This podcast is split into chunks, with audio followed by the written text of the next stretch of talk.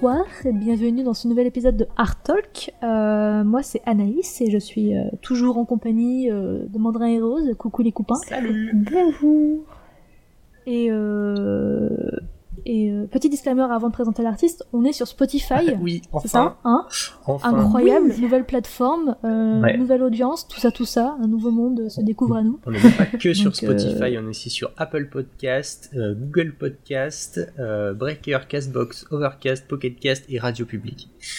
Voilà. D'accord, bon Voilà. bah ça fait beaucoup. Oui. Voilà, Voilà. Pas- tout retenu. Voilà, honte à moi, j'ai pas fait mes devoirs. Mais euh, voilà, euh, tout ça, ça sera dans la description, donc euh, vous pourrez aller voir Voilà. tout ça. Et euh, dans ce nouvel épisode, on accueille euh, Jérémy Fleury, aka Trèfle Rouge. Salut Jérémy. Salut, Bonsoir et bienvenue. Merci Alors. d'être venu. Oui. Merci pour votre merci accueil. d'avoir accepté, euh, merci d'avoir accepté Merci. notre invitation parce que c'est vrai qu'on t'a un peu démarché à l'arrache. On essaye, vas-y, voilà. on a découvert euh, ton super taf dans le dans le dernier bouquin euh, hardcover, voilà. Yes. Et du coup, on s'est dit, euh, faut absolument qu'on l'invite. Oui. En général, c'est euh, oui, c'est un truc qui se passe quand on regarde un truc de un beau dessin et qu'on fait Eh, mais cette personne a l'air de parler français. Faudrait qu'on C'est l'invite. ça. C'est à peu près le thought process. euh, Voilà. C'était mon Comment prénom et mon nom qui font très français, je pense, qui euh, ont dû vous mettre la puce à l'oreille. Euh, Oh oui, je pense, ouais, sûrement, Ouais. sûrement. Après, on n'a rien contre les anglophones, mais c'est vrai que c'est un peu plus compliqué de parler anglais. Enfin, moi, personnellement, tenir une conversation en anglais, euh, voilà. hein. Et en J'ai- plus, mais j'avoue quand même que le contenu euh, audio pour le- la francophonie, c'est quelque chose qui est assez rare. Il y a souvent des vidéos, des, euh, des tutoriels, des choses comme ça, des formations qui sont euh, qui sont vraiment orientées pour les anglophones, pour ceux Ouais, qui c'est vrai. sont qui, qui, qui, qui parlent bien anglais, enfin qui, qui écoutent bien l'anglais. Et ça manque un petit peu quand même, euh, donc euh, c'est cool. Donc Mm. euh, que votre chaîne existe. Ouais, bah, Euh, bah, oui, c'est sûr, c'est sûr. C'est vrai que c'est pas, on n'en trouve pas beaucoup des, euh, des podcasts français Après, euh, le truc, sur ça. Il y a quand même beaucoup de Français qui parlent aussi l'anglais et euh, de manière générale, les gens dans le monde entier ont tendance- plus tendance à parler l'anglais que le français, quoi. Donc euh, Ouais, que- à l'échelle de la planète, euh, ouais. Mais, euh, mais non, mais en- après en, France, on a on a plein de copains pour faire des soirées à bonne ambiance et du coup c'est aussi pour ça qu'on le fait en français parce que bah, Voilà. on, on a des gens qu'on est avec lesquels on est sûr de passer un bon moment et c'est le but avant tout. Mhm. Mais après, on n'est pas fermé à l'idée de faire de l'anglais. Hein. Après, Non, non, euh, toi, Mandrin, euh, pareil, Rose, hein, vous, ça va, mais moi, j'appréhende de ouf des- à parler anglais. des- J'ai des kilotonnes de, de potes à inviter qui parlent que l'anglais et, Ouais. et un jour on le fera, promis. Ah ouais, mais la, cool. pression, quoi, euh, d'avoir un, un, un, un oral d'anglais euh, en niveau C, CM2, tu vois, c'est euh, c'est un peu la pression. Et je pense qu'on se met trop la pression sur l'anglais en fait. Parce qu'en fi- finalement, euh, l'accent français est très apprécié. C'est vrai. Ouais. C'est nous qui, qui n'aimons pas ça. Oui, alors fait. ça, c'est clair. À entendre nos propres accents, on a souvent tendance à faire Ah Ah C'est vrai. Et Ah ouais, le- je suis désolée, mais, mais- zéro crédibilité, quoi. Ah non, mais tu sais que l'accent français pas- est, est, euh, est élu chaque année depuis un paquet d'années l'accent le plus sexy du monde. Faut le savoir. Oui, mais les, les gens ont un problème, c'est pas possible. Oui, oui, non, c'est- ils ont, ils ont faux. Ils Non. ont faux. I think you don't understand. Listen how, how sexy I am. Yes, I do not indeed. Yes. Paradox- paradoxalement, euh, le film français qui a eu l'Oscar, euh, c'est un film muet. C'est vrai, c'est vrai. Quand, C'est quand vrai. on ferme notre gueule aussi, les gens nous apprécient beaucoup plus. Euh, D'ailleurs, à propos de fermer notre gueule, je pense que c'est ce qu'on va Oui, faire nous. Et tout puis à on va t'écouter, euh, écouter ton parcours et, euh, et euh, Ouais, carrément. Et, Tu nous dises un petit peu qu'est-ce que pourquoi tu t'es mis dans pourquoi tu t'es lancé dans l'art dans un milieu artistique euh, qu'est-ce qui t'a euh, donné cette, euh, cette idée cette envie euh, qu'est-ce qui t'a nourri au fil des années? Tout ce genre Ah, de ça c'est. Alors comme beaucoup d'artistes, hein, j'ai envie de dire que c'est quelque chose qui s'est euh, déclenché assez assez tôt, je pense. Euh, j'ai toujours été attiré par le dessin, ça c'est clair et net. Euh, déjà tout gamin, euh, bah, je regardais les, Disney euh, qui m'émerveillaient vraiment. Euh, les livres, j'étais très très attiré par les livres, mais les livres richement illustrés. J'aimais bien trouver le moindre détail, regarder l'image plusieurs fois. Je, je ne pouvais pas, enfin, je pouvais relire le même livre plusieurs fois d'affilée, regarder les images. J'ai toujours aimé ça. Et même euh, que, j'étais un peu moqué par, euh, par mes grands frères parce que je continuais à regarder les dessins animés euh, le matin très tard encore. je me souviens même collège lycée, je continuais à regarder des dessins animés. donc j'ai toujours été très attiré par le par graphisme en général, enfin par tout ce qui est illustré. Et quelque part, pour moi, le dessin c'était une sorte de refuge c'est que j'aimais bien euh, me retrouver dans, des, dans mes univers, euh, créer des choses. Et, euh, et petit à petit, je me suis dit, bah tiens, bah, le dessin, en fait, j'ai découvert que ça pouvait en être un métier. Et c'est vrai que c'est pas évident parce que dans ma famille, personne ne fait ce métier-là. Personne n'est artiste dans le sens professionnel du terme. J'ai, dans ma famille, j'ai, j'ai plusieurs. Enfin, j'ai une grand-mère qui aimait bien dessiner, mais voilà, c'était une passion qu'elle avait.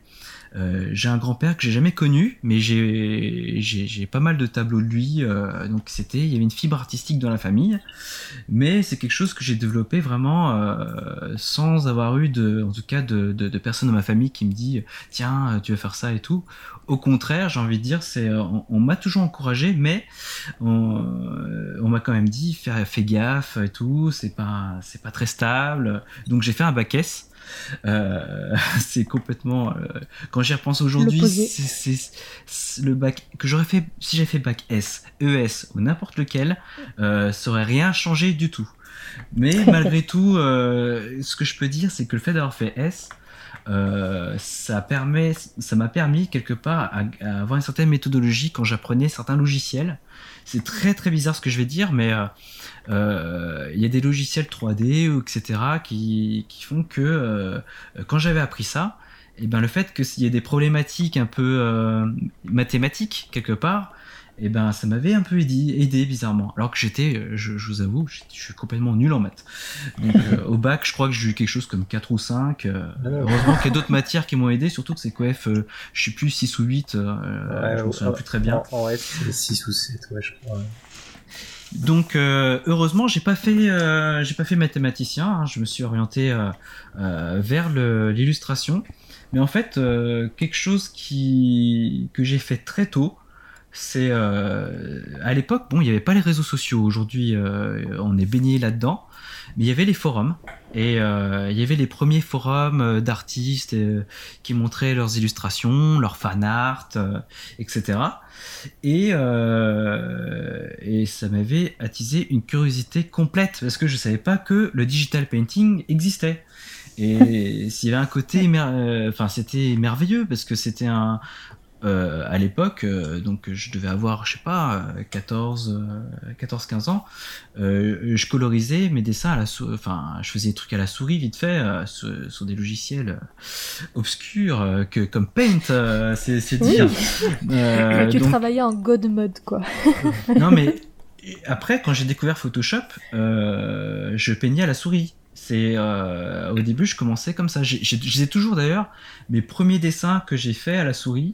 Euh, je les ai gardés, je les ai dans un dossier précieux dans mon ordinateur. C'est trop bien de les avoir gardés. Moi, l'autre jour, je cherchais mes premiers pareils dessins de sous paint à la souris et genre, je les.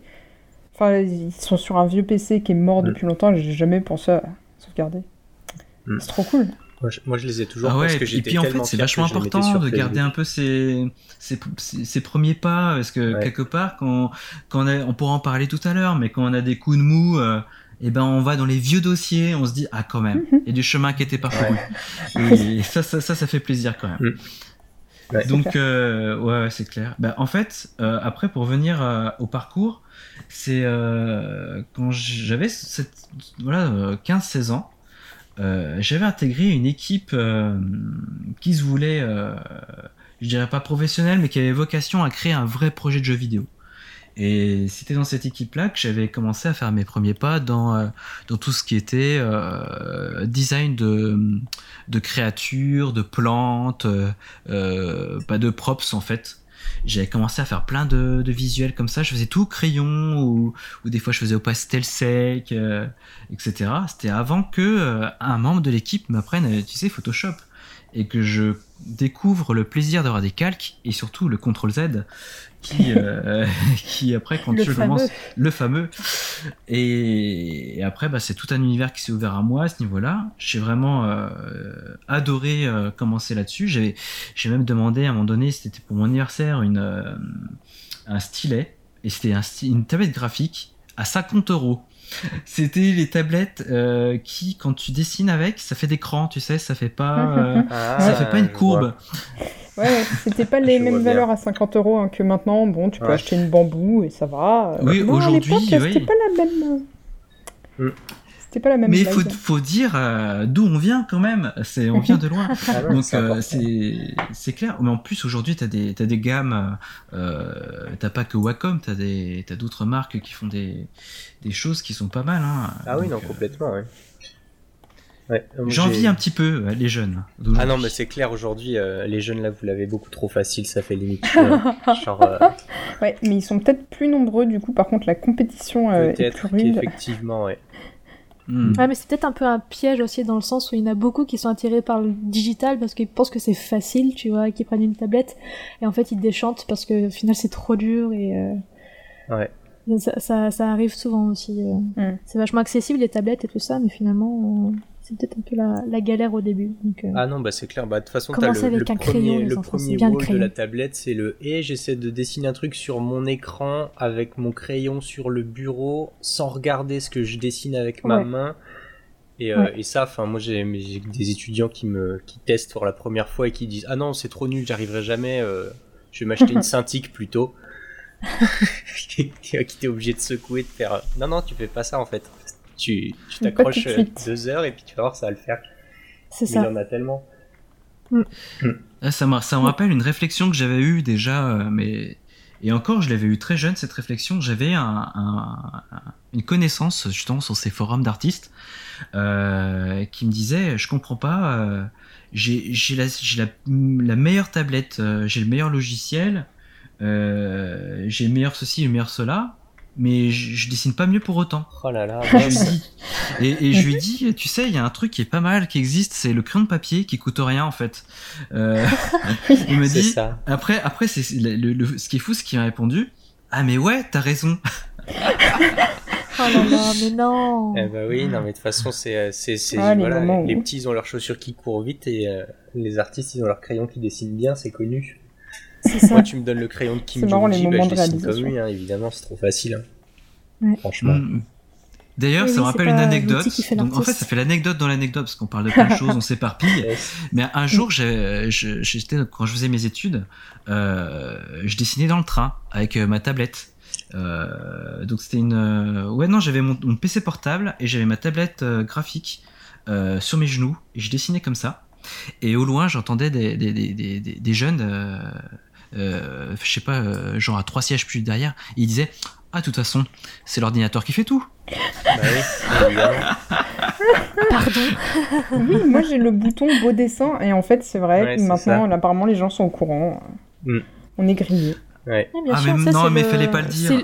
c'est- euh, l'outil qui crée l'illustration dans Photoshop. T'as un bouton à cliquer, puis t'as l'illustration qui est faite toute seule. Exactement. Ah ouais, ça sert à rien de connaître l'anatomie, la perspective, euh, la couleur, euh, l'optique pour mieux gérer les lumières. hein, c'est pff, Bah, ça c'est bidon. hein. On dit ça pour faire payer des écoles, hein, mais sinon en vrai c'est juste tu achètes la bonne tablette. Ah non, Mm, clair. je- et il paraît qu'on peut même euh, en vivre en fait. C'est ça qui. Je sais pas Euh, comment c'est possible. Mais hein. non, mais per- personne ne paye pour des dessins, oui. Alors, bien sûr, c'est gratuit. on sait que c'est ça pas un prend vrai 5 métier, minutes. hein. euh, et en plus, les gens ils aiment bien ça, ils pourraient le faire gratuit.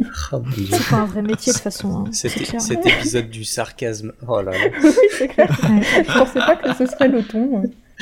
Non, mais c'est des, des fois ça fait du bien parce que malgré Ouais. tout, je pense que là, euh, l'audimat qui, enfin les gens qui vont nous écouter, c'est des gens qui adorent le dessin ou qui ont envie de se professionnaliser, ou qui sont déjà professionnels et qui ont déjà eu des cas de figure où ils se sont sentis dans des, des un peu entre guillemets, je dirais pas rabaissés, mais dans leurs conditions de dessinateur, on n'était pas pris au sérieux. Et Ouais, euh, quelque part, Ah, il faut quand même en parler, c'est que c'est c'est c'est- c'est c'est pas un métier, c'est pas un- quelque chose qui est pris au sérieux par tout le monde. Ouais, Euh, donc du clair. coup, euh, c'est vrai que des fois on a ce côté un peu sarcastique. Et ce qui fait vraiment du bien, euh, c'est de l'avoir entre nous, en tout cas entre artistes. Moi, je, à chaque fois que je retrouve mes potes euh, sur des salons et tout, on se raconte des anecdotes, des choses comme ça, et ça fait grave du bien. C'est, Ah non, mais c'est c'est- clair, ça, c'est clair. ça soulage à fond. C'est clair. Ça évite de, de cracher euh, complètement euh, quand il y a les gens en face et d'être en mode mais arrête de dire n'importe quoi. Tu peux garder un peu ton, ton sang-froid, juste et dire. Et surtout, c'est qu'on se comprend, ça on se prend comprend en fait. On parle le même langage. c'est ça le truc. ça. Yes. Oui, c'est clair. Mais de toute Et façon, du coup, ouais. pour. euh, Ouais, vas-y, dis. Non, mais de toute façon, oui, ce- je- de toute façon, oui, j'allais dire, les, les gens, ils comprennent pas, en fait, que, euh, que un truc dans lequel tu t'amuses et tu t'éclates puisse euh, devenir un, un métier, même pas que le dessin, hein, tu prends n'importe quoi. euh. Il y a pas mal de gens qui ont ce biais de euh, tu t'amuses au travail, donc tu travailles pas, en fait. Ouais, ouais, euh, malheureusement, parce Malheureusement. ouais. que, bah, je veux dire, quel enfer de l'inverse. Bah oui, j'avoue. C'est triste, mais c'est ainsi. Et même aussi si euh, la conception de l'art en soi est complètement obscure pour les personnes, dans le- mais t'es sûr que ça marche, enfin, t'es sûr que tu peux avoir de l'argent avec ça, quoi? Pourquoi les gens, ils Petite- iraient payer? Bah, t'as payé ton jeu vidéo Une et. petite euh, pensée, euh, une petite pensée à mon papa qui lui est maçon, donc euh, lui pour le, pour lui l'art c'est, euh, il comprend pas en fait, tu vois. Mhm. Ah ouais? Et du coup, euh, bah pff, des fois tu sais il y a des, on voit à la télé par exemple telle ou telle peinture a été vendue euh, tant de millions, etc. Bon c'est plus de l'art moderne en soi, plus de l'art contemporain, Mhm. donc c'est vrai que c'est un peu bizarre des fois, certes, mais lui il comprend pas que que ça se vend autant, tu vois, genre Bah, euh, c'est- juste sûr. quoi. C'est clair. trucs hein. comme ça. Enfin, non, mais je- Et du coup, il, je m'a souvent posé des questions en mode mais t'es sûr que là ça marche, euh, ça va le faire, euh, t'as des sous, ça va, ça paye bien. En fait, il comprend pas quoi. Ouais. C'est pour lui ça conçoit. Du coup, ça me, ça me fait doucement rire quoi, c'est tout. Ah, voilà. mais- Bisous papa, je t'aime. Ah, Après, je Genre, peux t'es sûr que t'as pas besoin que je te paye à manger, quoi, finalement. Après, Ouais, ça. Après, je peux comprendre que quelqu'un qui voit un truc genre un Matisse ou quoi, le gars il a, il a coupé trois feuilles de couleur, il les a collées sur une planche et il a dit euh, voilà. Tu Je- Ah oui, c'est sûr, sachant que T'as vu, père, lui, t'as vu ça? mon Non mais enfin, je veux dire, le, le- la personne qui connaît pas, euh, qui connaît pas, qui voit ça, je comprends que elle puisse se dire c'est du foutage de gueule, tu vois. Et euh, Bah, oui, bien sûr. Oui, tu Et découpes puis trop de parfois, il tu y a du foutage de gueule. Hein. oui, Euh, genre existe. Dali, enfin. il aimait bien jouer justement avec euh, les, les critiques euh, très. Yes, carrément. Oui, Et. D'ailleurs, ça, ça me fait penser à un truc, c'est que justement après avoir passé le bac, j'ai fait des euh, journées portes ouvertes. Donc euh, c'était à Lyon. Et Ouais. euh, c'est vrai que mon truc c'était le dessin. Je voulais faire du dessin, de l'illustration. Mhm. Euh, je voulais pas m'orienter vers quelque chose qui euh, qui fasse juste- justement, euh, euh, avec tout le respect que je lui dois, art contemporain. C'est pas. En fait, même si moi j'aime bien regarder ça vu l'extérieur, mais j'ai pas envie, j'avais pas envie de faire ça. Je voulais faire, moi, ce qui me faisait rêver, c'est comme je disais au début, c'était le dessin animé. Puis il y a eu les BD, il y a eu le, le jeu vidéo aussi, qui, qui a été une pierre hyper fondamentale sur mon parcours d'artiste. Pour moi, le jeu vidéo, j'ai mis les pieds dedans. Euh, j'avais à peu près euh, 6-7 ans. Euh, avec la Super Nintendo, c'était la, ma- c'est ma console de cœur. C'est, on pourra en reparler du jeu vidéo, mais Moi, c'est pareil. euh, J'adore cette console, le pixel. D'ailleurs, les, les jeux de Super Nintendo aujourd'hui qui font rétro parce que c'est du pixel art, ils ont Oui. tellement mieux vieilli que les jeux PS- PS1 qui étaient en 3D. Ah non mais C'était- c'est clair, c'est clair parce que bah, le truc c'est que mine de rien tu vois la la, la le pixel art et la, la 2D de la Super NES c'est quand même un en fait si la 2D c'est un art qui a quand même déjà euh, énormément d'années. Le donc en fait si tu veux la technologie certes elle débutait mais je veux dire la graphiquement ça restait de la 2D tu vois. Même si tu avais une contrainte Mhm. de pixels ça restait de la 2D donc forcément c'était déjà graphiquement un peu plus mûr que le que la 3D où là la technologie c'est vraiment euh, développée euh, la technologie graphique s'est développée en même temps que le C'est clair. que le, Oui. les jeux etc mais c'est euh, c'est normal hein c'est normal après après euh, il y a des jeux moches en 2D pixel art aussi hein ça c'est euh, Oui, bien sûr. Ça oui, existe, oui, hein. Oui. ça existe. Oui, oui, oui. mais euh, ouais, ouais c'est clair que cette euh, Et les petits bijoux sur Super Nintendo. hein. oui carrément Ouais. Ah, moi, je suis euh, team euh, Secret of Mana. hein. Attention. Ah bah. Il y Bien sûr, on tape dans le haut du Chrono panier. Trigger et tout ça. hein. Ouais. En plus, euh, accompagné par des musiques euh, quand même euh. J'aime pas les JRPG. Pardon. Oui, mais t'aimes Ah, mais- c'est pas grave. Oui, mais ils, sont beaux quand Après, même, tu- mon brin. Voilà. Tu, tu peux préférer euh, Street Fighter, on t'en voudra pas. Ah non, mais voilà. C'est clair. Moi, c'est Team Street Fighter, par exemple. Euh, Ouais, moi aussi, je suis Team. Street, Street Fighter, j'adore Street Fighter. Oh, Par clair, contre, euh, Ch- Chun-Li est un personnage cheaté. Euh, mon grand frère prenait ce perso, appuyait tout le temps sur le même coup et le coup prenait le dessus sur tous les coups. Oui, Tous les bah, autres. Ouais, mais Donc, du coup, c'est pas sur tous les Street Fighter. euh, le dernier, elle a complètement changé. Euh, plutôt que de jouer avec des charges, tu joues avec des quarts de cercle. Et puis, euh, de toute façon, c'est clair qu'à chaque, euh, à chaque Voilà, Street c'est bon, technique, ça. ça- Oui, après, là, ouais, on on va commencer à parler sur. sur Ouais, bah, peut-être, je- je- d'autres ouais, on pourra parler jeux vidéo parce qu'après j'ai une petite parenthèse jeux vidéo parce que j'ai un peu bossé là-dedans. Trop cool. du coup, euh, après j'ai euh, après avoir fait ces journées portes ouvertes, en fait j'avais fait des hum, donc journées portes ouvertes dans des écoles de communication visuelle. Et euh, en fait, je connaissais, en fait, fran- franchement, je connaissais pas trop euh, les cursus, tout ça. Mais euh, quand j'ai, il y avait un ancien étudiant, enfin, ou un étudiant, je m'en souviens plus très bien. Et puis je lui disais, alors, pour entrer dans, dans cette mise à niveau en art appliqué, ou je, je crois que c'était quelque chose comme ça, j'ai dit, il faut savoir dessiner. Et peut-être qu'il a cru j'étais inquiet. Et il a dit, ah mais je te rassure, t'as pas besoin de savoir dessiner pour, euh, pour venir dans notre école. Hein. Et en fait, il m'a dit ça. Et dans, ma- dans, ma, dans ma tête, ça a fait des clics, ça m'a, ça a fait, ça fait, mais il y a un truc qui va pas, en fait. Ça va pas. Et puis, en fait, après, j'ai regardé les, les œuvres, enfin, les, les différents travaux.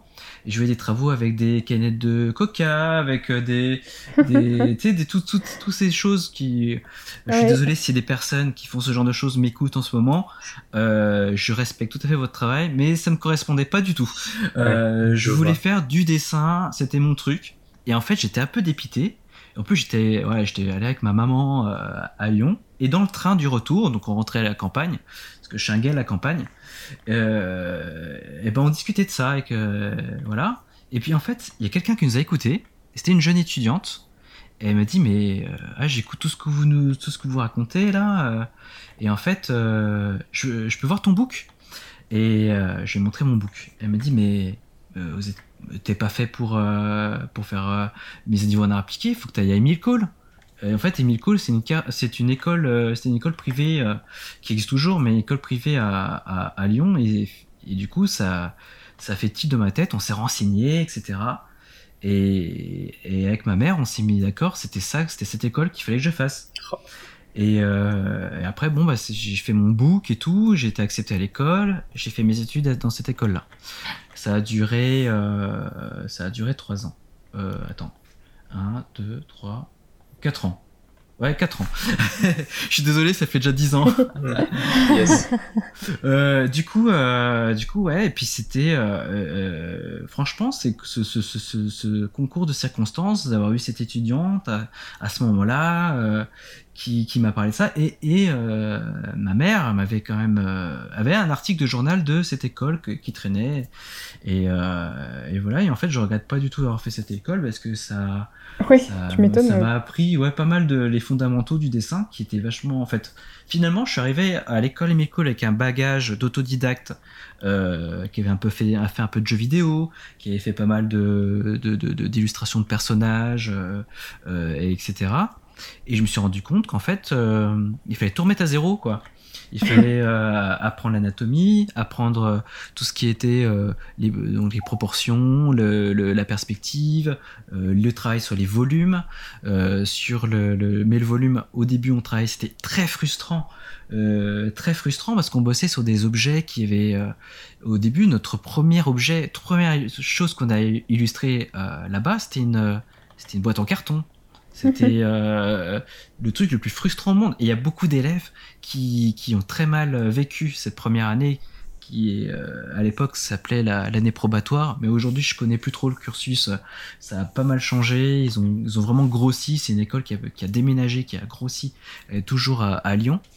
Et, et en fait, après, on dessinait, après avoir dessiné, dessiné une boîte de céréales, on a, on a bossé euh, sur une tête de Jésus. Et tout le monde a connu la tête de Jésus en plâtre qu'il fallait dessiner et qu'on croyait avoir fait un chef-d'œuvre et on se tapait euh, euh, à un 6 sur 20, quoi.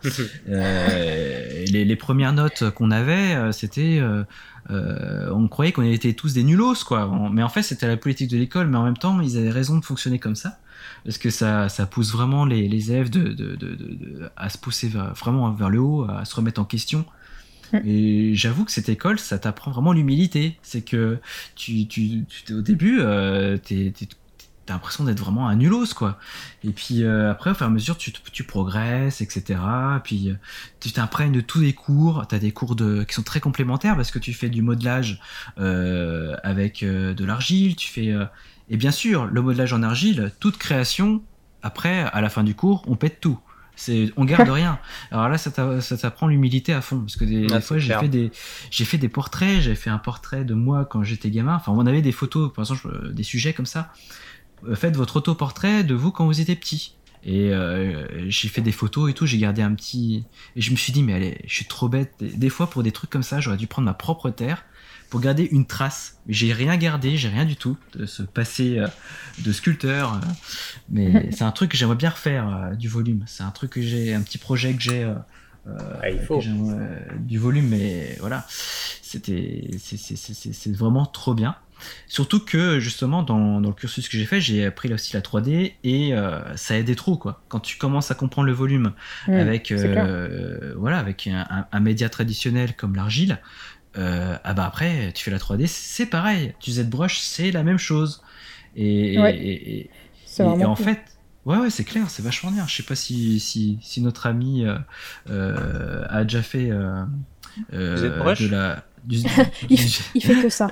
il fait que il ça, fait que mais ça. du mandrin, si tu as déjà fait de la, du, du, du modelage euh, traditionnel, Ouais, un peu, ouais. euh, un petit peu, mais en tout cas, euh, je, je, je, je- je- d'expérience, maintenant aujourd'hui, je fais plus du tout de 3D. C'est, c'est un truc que je faisais beaucoup à une période et que j'ai. Le fait de plus pratiquer, euh, après, il faudrait que je me relance dedans, mais ça évolue tellement vite. Il y a tellement de nouveaux euh, méthodes de, de travail dans la 3D.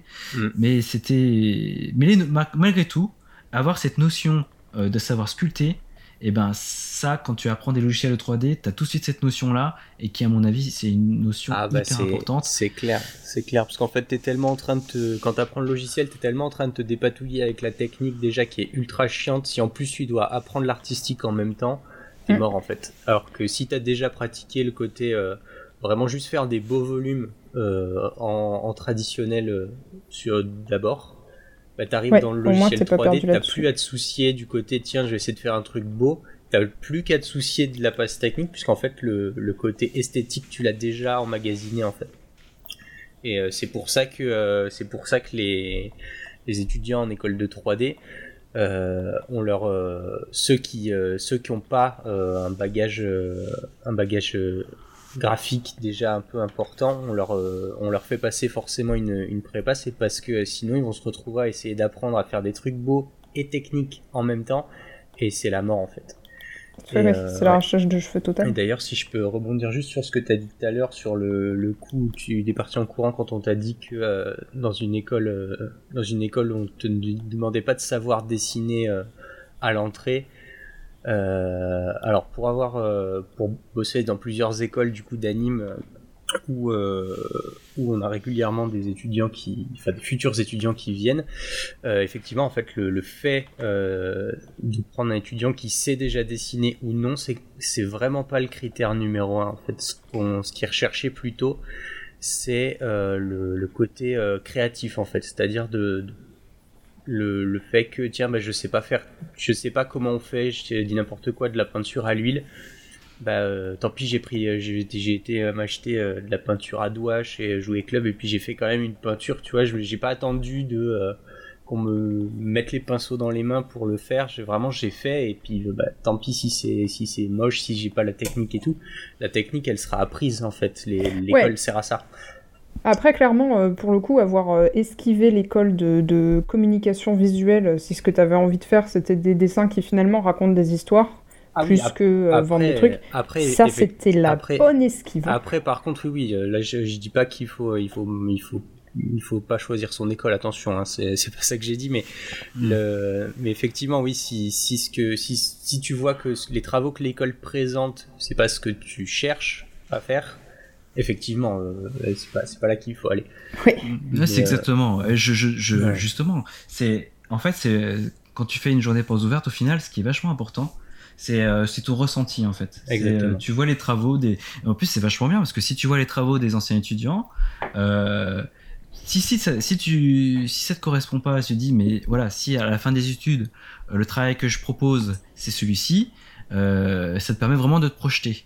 Et euh, il y en a certains. Là, j'ai fait une caricature avec les parce que j'ai vraiment vu ça. Mais euh, il y avait à côté, il y avait des trucs qui étaient cool, il y avait des bonnes idées, mais euh, c'était sans commune mesure avec l'idée que je me faisais de ce que je voulais faire en tant que créatif euh, dans, ce que je voulais faire. Quoi. Ce que je, j'avais cette idée de, de, de, de créer des personnages, de, de faire des décors, euh, de, de ouais, effectivement raconter des histoires, parce que j'étais plutôt orienté vers la BD au début. Et euh, on a tous ce rêve de faire la BD. Ça c'est clair. Quand on, quand commence une école et tout, on veut tous faire la BD. On a tous nos héros euh, dans la bande dessinée, des, nos, nos mentors, etc. Et euh, c'est vrai que j'avoue qu'aujourd'hui, quand j'y repense, euh, j'aime bien raconter cette, anecdote- cette anecdote-là parce que euh, de mon côté, c'était le meilleur des choix. Euh, après, il y a plein d'autres écoles hyper intéressantes. Euh, euh, Il n'y a pas qu'Emile Cole. Là, j'ai fait la, j'ai parlé Oui, de c'est cette une école très très bonne école hein, quand même. mais qui est une très bonne école, qui est quand même une école privée, donc c'est un certain coût. Ouais. Mais aujourd'hui, tu as aussi des autres euh, alternatives qui peuvent exister, avec des cours en ligne, euh, des écoles en ligne. Tu as des formations, à condition de savoir parler anglais, on en parlait au début, euh, d'artistes, des concept artistes qui te proposent des euh, vidéos, des, des workshops, des, work- des workshops pardon, euh, qui sont très qualitatifs. Euh, Il y a moyen euh, aujourd'hui de, de, de, de- je dirais pas se passer, en- je veux pas euh, dire ça comme ça, mais on peut, on peut se faire soi-même avec des formations comme ça. Piocher à droite à gauche, voir les artistes et tout, c'est possible. Euh, Il y a des gens d'ailleurs qui n'ont pas fait euh, l'école en entier, ils ont fait deux ans, ils ont appris les fondamentaux. Et après, ben, ils, ont décollé complètement en, sortant de l'école, du cursus, et en se lançant, euh, voilà, euh, euh, après. Et c'est clair que chacun a, plus ou moins besoin, si, si vous voulez, de de d'avoir des contraintes sur les formations. Ce qui était bien, par exemple, je pense que j'avais besoin de ça. C'est qu'au début, que, quand je suis entré à l'école, je pensais, euh, de- naïvement, hein, je pensais savoir dessiner plutôt plutôt correct. Je pensais, voilà, je, je dessinais mes personnages, ça marchait plutôt bien sur les forums et tout. Je me suis dit, ah, j'ai quand même un petit truc. Mais en fait, quand je suis entré dans l'école, ça m'a calmé direct. Ça m'a, je me suis dit, mais non, en fait, je suis euh, au bas niveau de l'échelle de, de, de, de, de- de cette école. Euh, il faut que je me botte les fesses, il faut que je m'améliore, il faut que j'ai plein de choses à apprendre. En fait, tout ce que je sais faire, c'est, bah, en fait, j'ai tout à revoir, à zé- reprendre à zéro. Et aujourd'hui encore, euh, ça m'arrive régulièrement de douter, euh, de me remettre en question. C'est c'est hyper important. En fait, euh, je pense qu'un artiste qui se remet pas en question, et c'est un artiste qui peut plus vraiment progresser parce qu'il faut tout le temps, euh, tout le temps se, renouveler, euh, trouver des nouvelles astuces, euh, des nouvelles techniques, de nouvelles manières de faire, se tenir au courant des nouveaux logiciels. Je pense que c'est ça qui est beau en fait dans notre travail. Et c'est aussi ce qui est assez épuisant, c'est de toujours devoir, voilà, de, chercher des, des, des astuces, des tout plein de trucs, de s'enrichir de plein de choses.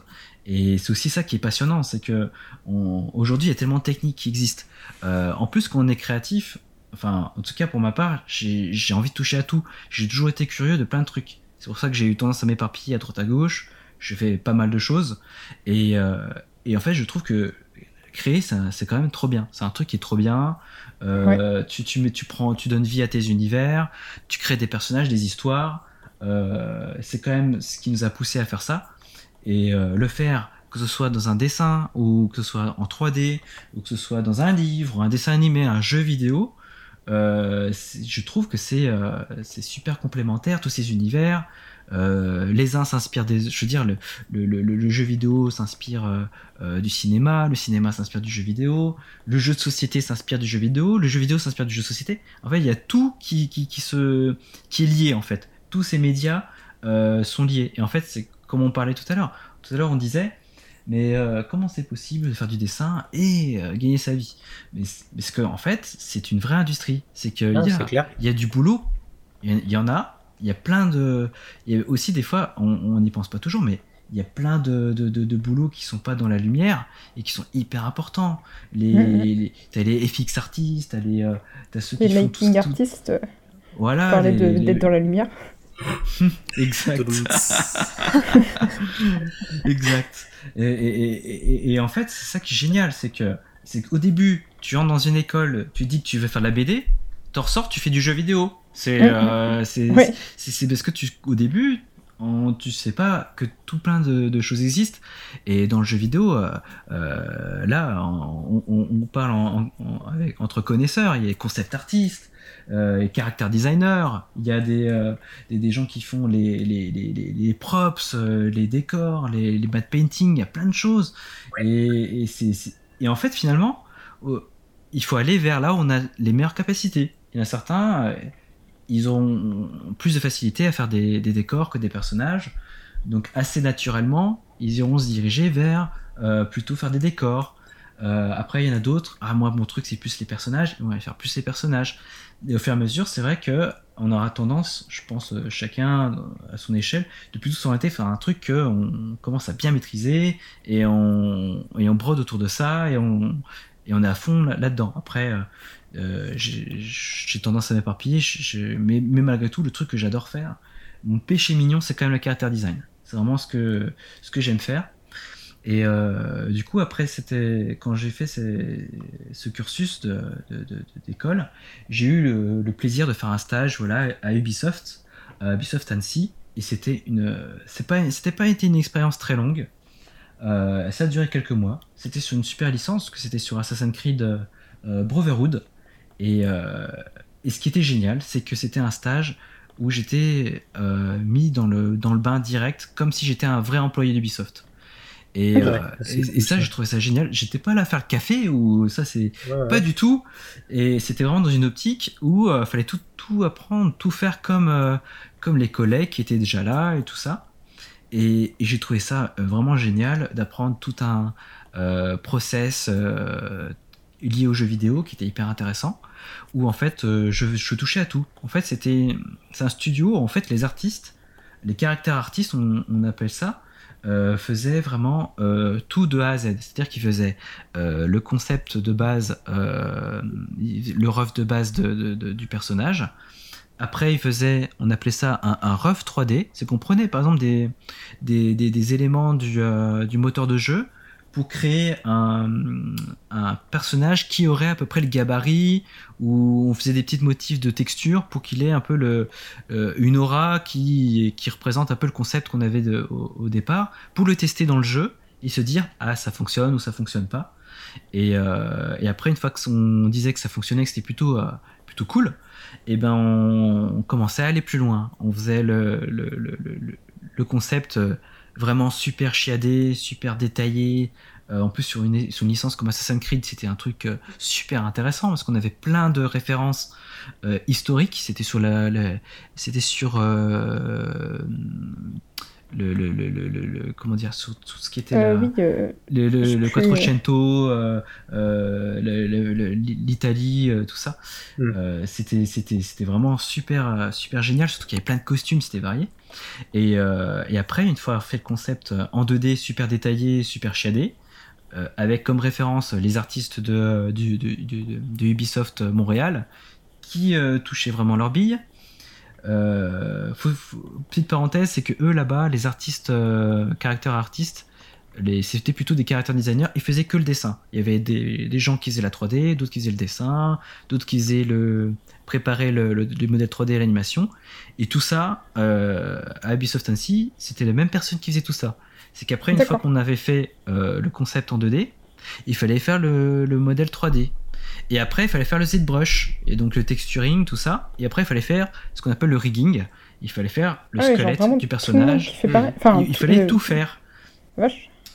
Et quand euh, c'est- c'est du coup, je garde cette expérience. euh, comment dire Je trouve que c'était vraiment une expérience hyper enrichissante. Parce que euh, du coup, de A à Z, il y avait tout le process créatif de euh, créer un personnage. Et, et, et- et après, donc le, le truc cool, c'est que j'étais dans le générique du jeu, ça quand même. hein. j'étais dans le générique en tant qu'il écrit stagiaire. Ouais. Donc ça, c'était le- la petite fierté de l'époque quand j'avais eu ça. Et, euh, avait aussi euh, la grosse fierté aussi, c'est que j'avais aussi un des personnages que j'avais créé pendant cette courte période de stage avait été euh, donc j'avais laissé le, projet en il était à un stade je, je dirais qu'il était fini à, à 60% quelque chose comme ça. Et puis après il a été finalisé par euh, d'autres artistes. Et après quand le jeu est sorti eh ben, c'était le premier templier qu'il fallait qu'il fallait assassiner dans le jeu. C'était c'était le personnage que j'avais que j'avais conceptualisé et ça c'était fait plaisir. euh, c'était trop C'est cool euh, C'est clair. Le meilleur boulot de stage, quoi. Ouais, c'est clair. ah ouais ouais ouais clairement moi je Ouais, conseille ouais. tout le monde à faire un stage euh, comme ça hein. Tu m'étonnes, c'est Ouais. trop bien. Ouais, du coup, un stage très formateur, quoi. Ouais. Bah, Ouais, c'est ouais. clair. non, mais un, un bon stage dans une, dans une boîte un peu, un peu fat comme ça, c'est vraiment le top. Enfin, moi, chez Illumination, c'était pareil. Hein. C'était, euh, Je suis arrivé jour 1, on m'a dit alors, tu fais ça. Et euh, bah, tu, on va t'expliquer comment on bosse ici, mais euh, en gros, euh, à partir de maintenant, t'es un graphiste genre comme les autres, t'es pas, t'es pas là pour apporter le café ou quoi que ce soit, c'est vraiment, tu fais ton, tu fais ton taf quoi. Et, c'est vraiment bien. Ouais, même si, même si légalement c'est pas très autorisé de faire ça.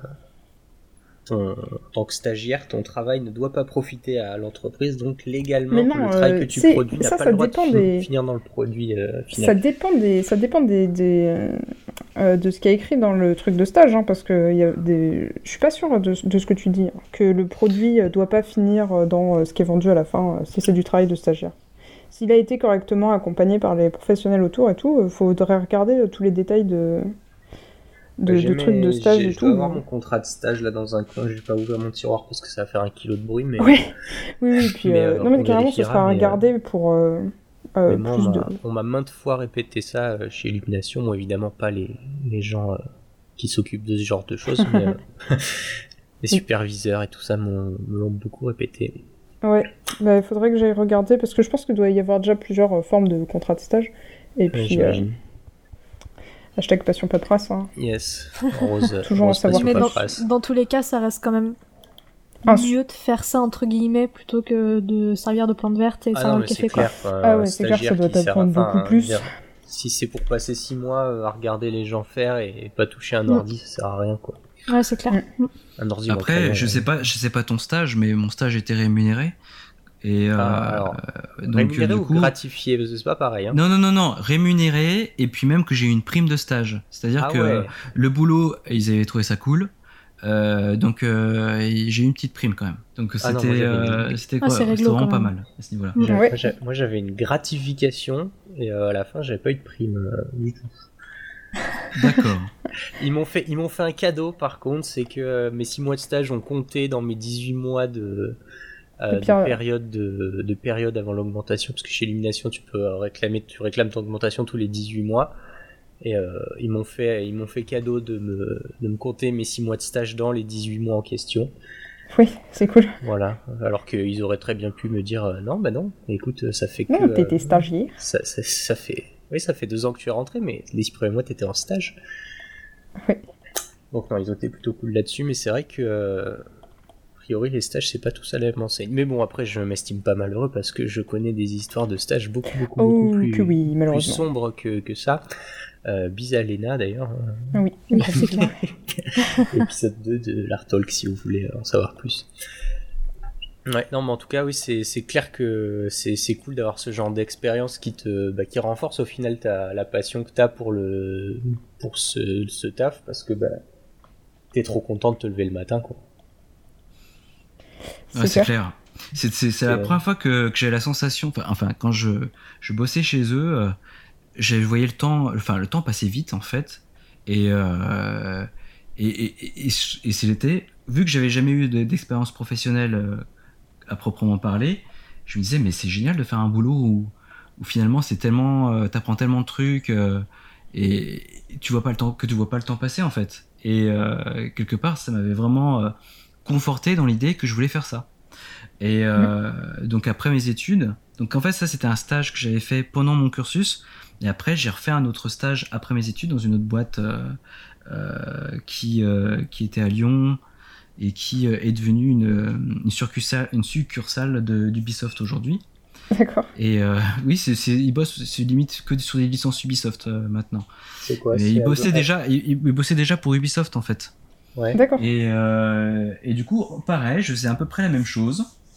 Et, euh, et en fait, il faut, faut dire que c'est tombé à une époque où on était en 2010 euh, et il y avait eu la crise économique euh, qui était passée par là. Et il y avait pas mal de studios, en tout cas lyonnais, euh, qui avaient fermé la porte. Euh, et ça avait pas mal, euh, pas mal de, de- de- de gens très doués euh, et d'expérience étaient sur le marché euh, qui donc qui, qui, avaient besoin de taf parce que les studios avaient, avaient fermé. Et euh, ça embauchait pas des masses en fait. Du coup euh, et ben malheureusement après mon stage euh, j'ai pas été embauché derrière. Ça m'a fait un peu de peine mais, bon c'est pour mieux rebondir après. C'est là que j'ai appris que quand même le fait qu'il y ait des studios qui ouvrent en Chine c'est c'était assez dangereux parce que euh, ils, avaient, ils recevaient pas mal de, de concept art euh, qui venaient de là-bas et, et en fait c'est des choses que j'aurais pu faire. Mais bon euh, Ouais. euh, c'était c'est comme ça et, et au moins ça, ça forme. Ça forme sur le boulot. C'est c'est que ça- comme ça on sait que ça existe. Et du coup après euh, qu'est-ce qui s'est passé? Ben, je me suis dit bon bah euh, je vais essayer de me lancer en freelance. Et en fait ça n'a pas été facile parce que voilà c'est tout un univers Oui, Euh, clairement. et, et- et en fait, du coup, euh, comment, qu'est-ce que je faisais? C'est que je faisais des illustrations, euh, donc euh, numériques souvent, le plus souvent, et euh, je les publiais euh, sur mon portfolio, sur mon site, puis je participais à des artbooks de Café Salé, euh, euh, parce que Café Salé était le, le forum euh, numéro un. Euh, référence euh, des artistes euh, À l'époque. euh, ah à l'époque, mais qui était qui était une valeur de. Enfin, il y avait il y a des tueurs euh, Ah et ouais, c'était vraiment le le le le, le, le for- Enfin, ce qui est trop marrant, c'est qu'aujourd'hui j'ai plein de, de plein de potes qui on, on s'était rencontrés euh, par le biais du café salé et, et on est toujours en contact aujourd'hui. C'est vraiment il y a une communauté café salé qui qui est très marquée et qui euh, et qui est restée en fait. Et, euh, et ça, c'était vraiment Ouais. la puissance des forums à l'époque, c'était quelque chose. Mm. Non, moi, le café salé, je suis arrivé dessus au moment où ça commençait à, à vraiment être vraiment la fin, quoi. C'était euh, plus personne qui parlait euh, nulle part. Alors, je crois que mon, mon, mon trade, euh, mon trade sur le forum est toujours genre en page 1, tellement euh, ça parle pas, et j'y suis. seul que j'ai posté, c'était en 2013, je crois. C'est, euh, ouais, c'est, c'est, c'est dommage, parce qu'effectivement, c'est vrai que c'était quand même un truc assez énorme, euh, café salé. euh. Entre les artbooks, les communautés, ils faisaient des trucs trop stylés. Je me souviens, il y avait, il y avait une histoire de cahier que les gens s'envoyaient. Tu rajoutais un, tu recevais le carnet, tu rajoutais un dessin dedans, puis tu l'envoyais au suivant et tout. C'était trop cool. Ah bon, il y avait ça à Café Salé Je connais le sketch travel, je connaissais pas le. Il me semble la que même chose Café Salé. Il me semble que c'était là-bas que j'avais entendu parler de ça, mais ouais, c'était euh, il y a des gars qui faisaient un. Ils avaient organisé ça. C'était ils achetaient un, ils avaient acheté un carnet. Et, euh, un qui avait fait un dessin dedans. Puis il y avait les, des gens qui s'in- s'inscrivaient sur une liste en fait, et euh, c'était bah tu tu reçois le carnet, tu fais un dessin dedans et tu l'envoies par la poste au suivant qui fait à son tour un dessin dedans et euh, et qui le- l'envoie pareil au suivant, etc. C'est trop bien. Mais Ouais, ouais, c'est clair. je trouve ça vraiment pas super parler cool, non quoi. plus. Non, mais écoutez, tout ça, moi, personnellement, je suis Mm. un peu triste de pas avoir connu. Parce que, Bah. pareil, comme toi, Mandra, je suis arrivée, je suis arrivée vraiment sur la fin de Café Salé, quoi. Mm. Et euh, un peu triste, du coup, de pas avoir atterri là-dedans un peu plus tôt et du Ah coup, non, de voir clair. tout mais ça après, et te euh, motiver après on, et peut, tout. on euh. peut organiser ça sur Discord. Hein. Venez sur Discord. Ah Mais, oui, euh, non, mais c'est clair. euh, Ouais, a d'ailleurs, faut toujours qu'on se fasse un Discord, mercredi, etc. y a pas un de mercredi problème, par mois à faire un petit euh, drink and draw. Ouais, ça pourrait être cool. Faut juste qu'on se fixe une date et Ouais. puis on se fait ça en dessinant sur. euh, J'ai oublié le nom de l'app. Magma Ouais. Ah, ça peut être super, super sympa, ouais. Mm, mm, carrément. Bah, du coup, je pose ça là. Euh, Je vous dis que une référence, bon, Sketch Travel. Euh, Yes. Donc, il y a tous les ans, il y a un livre euh, qui, qui, est, qui fait le tour du monde. Donc c'est d'artiste en artiste. Et en fait, il y a des artistes. euh, Aujourd'hui, c'est un peu différent, mais parce qu'en fait, euh, l'année dernière, il me semble que les artistes faisaient une page gauche, et puis tu avais un autre artiste à, à droite qui faisait une autre illustration à la page de droite, et les deux illustrations devaient communiquer entre elles. Oh, Et euh, mais c'était des gens de, enfin c'était des artistes très renommés qui sont dedans. euh, Il y, y avait du, du Frédéric Pillot, enfin de Benjamin Lacombe, des choses comme ça, des, des, gens très talentueux comme ça. Et, euh, et c'est vraiment, euh, ouais, j'en- ai un de Sketch Travel et c'est vrai que c'est très intéressant à regarder. Euh, c'est varié, il y a plein d'artistes différents. C'est tous des tueurs dans leur domaine. Parce que surtout que la contrainte, c'est déjà, par exemple, je prends le cas de figure du, du- du sketch travel que, que j'ai en tête, il faut pas foirer le dessin du copain. Ah non, Euh, et si le choix, copain là. fait un truc qui, qui déchire, t'as pas intérêt à pas déchirer à côté. Ah non, c'est Euh, ça. tu vois Donc c'est pour ça que clair. Sketch Travel, on m'avait proposé. Enfin, j'ai un copain qui, euh, qui, qui, qui, qui gère un peu le truc. Il m'avait proposé. Euh, J'avais pas dit non, mais quelque part, euh, il m'a un peu oublié. Et c'est pas plus mal parce que je- ça m'aurait mis une pression peu, énorme. Ça m'aurait mis une pression énorme. Donc euh, j'avoue que Sketch Travel c'est un truc euh, que j'adore à, à avoir comme livre, mais y participer Ah, c'est vrai que. euh, c'est l'enjeu et tout. Puis tu te dis, attends, mais t'as le sketch travel, il a, il, a, il a fait, je sais pas, il est allé en Asie, au Japon, je sais pas où. Et il y, a- il y a plein de dessins. T'as pas envie de renverser ton café dessus, tu vois ce que je veux dire? Ouais, ouais, je vois, ouais. La pression est énorme. Donc C'est Ça, c'est euh, quand même des originaux, quoi. Ouais. c'est tous des originaux. L'intérieur, c'est un truc de fou parce qu'après tu vois que il y a des gens qui ont passé, qui ont fait des, la gouache, des gens qui ont fait de, de l'acrylique, Ouais. qui, qui ont fait de, de, de, de, de l'aquarelle et tout. Ça gondole, c'est toutes les pages en dessous, elles sont gondo- gondolées et tout. Je sais même pas comment ils font pour scanner le truc, mais euh, Mhm. c'est- vraiment intéressant ce, ce, ce principe-là. T'im- T'imagines quand même la préciosité du carnet? C'est Ah, le nombre d'heures de travail qu'a connu le carnet? C'est incroyable. C'est clair, ça T'as être fantastique. t'as le carnet entre les mains et t'as une, t'as une limite. Oh, t'as une petite voix comme ça qui vient, qui, qui vient de, de l'au-delà. euh, Ouais. qui vient- Donc euh, tu fais hyper gaffe quoi. Mais euh, ouais, hyper intéressant ce livre. De toute façon, euh, mon péché mignon c'est les artbooks. J'ai une, une collection d'artbooks euh, que Ouais. je- que j'aime bien étoffer avec des Kickstarter, des crowdfunding. Euh, c'est d'ailleurs, enfin. C'est hyper important quand tu vas faire ce métier-là d'avoir des, d'avoir des références, enfin, je veux dire des, plein d'artistes, de t'imprégner de plein de choses variées, des choses différentes. Et, Mhm. euh, et, et j'adore, tu vois, m'imprégner de cet univers de, de, de, de, ouais, de gens qui aiment la même chose que moi. Et, euh, et voilà, d'avoir des tout ça. Et puis, et puis même, ce, ce- je suis peut-être un petit peu euh, boulimique parce que des fois j'ai des bouquins, euh, je les achète, j'adore la couve, j'adore les illus, je le reçois, je suis trop content. Waouh, génial, j'ai reçu mon Kickstarter, j'ai reçu mon truc.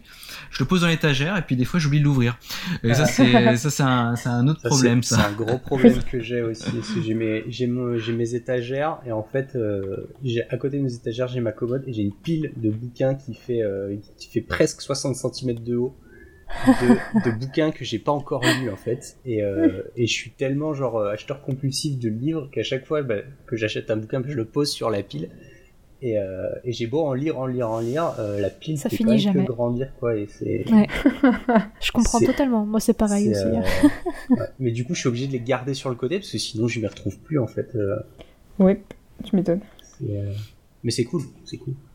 Mm. D'ailleurs, ce qui était génial avec Café Salé, c'était vraiment ce truc de, de qui chaque année il faisait un appel euh, à, à illustration pour faire des artbooks.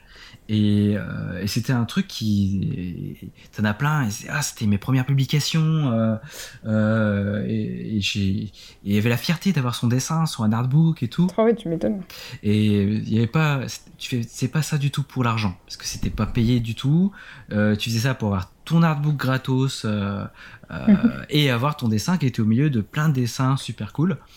Et il y avait eu, à cette époque, il y avait eu un, un drame au Japon. Il y avait eu le tsunami euh, euh, de magnitude 9, qui on connaît toutes les conséquences que, dramatiques que ça a eu. Et il y avait eu euh, un appel à illustration pour illustrer un artbook qui s'appelle Magnitude 9. Et dedans, chaque artiste qui a voulu participer a, fait, a rendu hommage à sa manière aux victimes du séisme. Et j'avais fait ma petite illustration et tout. Et sans savoir que un jour ça allait avoir des conséquences très positives, parce que ça avait débouché sur mon premier contrat freelance. Euh, c'est comme quoi le karma, Ah, euh, ça existe. Euh, donc euh, il y avait il y a Hachette, les éditions Hachette qui m'ont contacté. Donc c'était peu de temps, quelques mois après que, que j'ai quitté le studio de jeux vidéo à Lyon. Et du coup, ça tombait bien parce que c'était pour faire des couvertures de romans. Et c'est vrai que c'est un truc qui, m'avait toujours plu, euh, le fait d'illustrer des livres.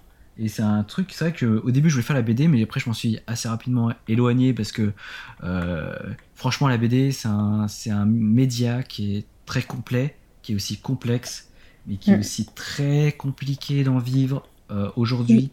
Ouais, ça demande beaucoup de notions, mais de, de fou. Et, et je me sentais pas de faire ça. J'ai eu des propositions de BD, j'ai tout le temps refusé. Et, euh, bah, du coup, ces, couvertures de romans, c'était mon premier euh, contrat freelance. Et après, j'en ai eu d'autres, des, des, des, des, des, propositions qui se sont enchaînées sur du. euh, c'était les balbutiements euh, des, jeux de cartes à collectionner, mais sur smartphone. Et il y avait eu toute cette vague de d'Eric Fantasy, mais en application euh, mobile. Et, euh, et c'était cool. Euh, Moi, j'adorais ça parce que c'est- trop pensé à ce que je faisais. euh, les c'était des personnages. euh, euh, et puis il y avait des évolutions. euh, Il y avait des genres euh, stade 1, stade 2, stade 3, stade 4. euh, donc il fallait à chaque fois rajouter un petit truc qui faisait que ça, boostait. On a l'impression d'avoir une carte qui, qui, qui, s'améliorait. Et euh, c'était les premières commandes euh, de, de- de- de- de- dans le jeu vidéo, mais version mobile. Et euh, après, ben, de fil en aiguille, puis j'ai eu ma, ma première série, euh, euh, j'ai eu mes premiers albums pardon, de, de- de- de- illustrés. Et ça, c'était euh, ouais, c'était un grand moment, quoi. Ouais, tu m'étonnes. C'est quand même une grosse étape euh, vachement cool, quoi. Et, euh, et d'ailleurs, c'est, c'est- c'est- ça s'est passé. Enfin, c'est, c'est en fait comme quoi quand il y a des gens qui, qui viennent me voir pour demander un petit peu des, des conseils et tout, euh, comment on fait pour euh, pour euh, avoir son premier contrat, comment on fait pour pour être publié. et ben en fait, il n'y a pas de recette miracle en fait. J'aurais tendance à dire qu'il faut provoquer sa chance. euh, en, en montrant que déjà qu'on est que tu enfin faut montrer que tu existes Qu'on existe, Déjà, ouais, ça c'est euh, c'est la première étape, c'est hyper important parce que les gens vont pas venir te chercher en disant euh, toc toc au bas de ta porte, disent ah toi toi je t'ai repéré, je t'ai repéré, euh, t'étais en train de faire un croquis euh, euh, dans la gare, je t'ai repéré. Maintenant c'est il faut être visible, maintenant c'est tout sur internet. Euh, il faut montrer son travail sur, sur plein. de- Maintenant, il y a les réseaux sociaux, mais euh, qui d'ailleurs débordent, débordent de, de- de dessins de partout. Et, et c'est clair que ce, cet artbook, ce, ce- qui, qui a fait que ça a été vu par, euh, par un éditeur, puis après, euh, il y a eu un autre truc que j'ai fait euh, à l'époque, c'était j'avais bossé sur un fanzine. Comme quoi, au début, on essaie de faire des trucs pour, euh, voilà, pour exister.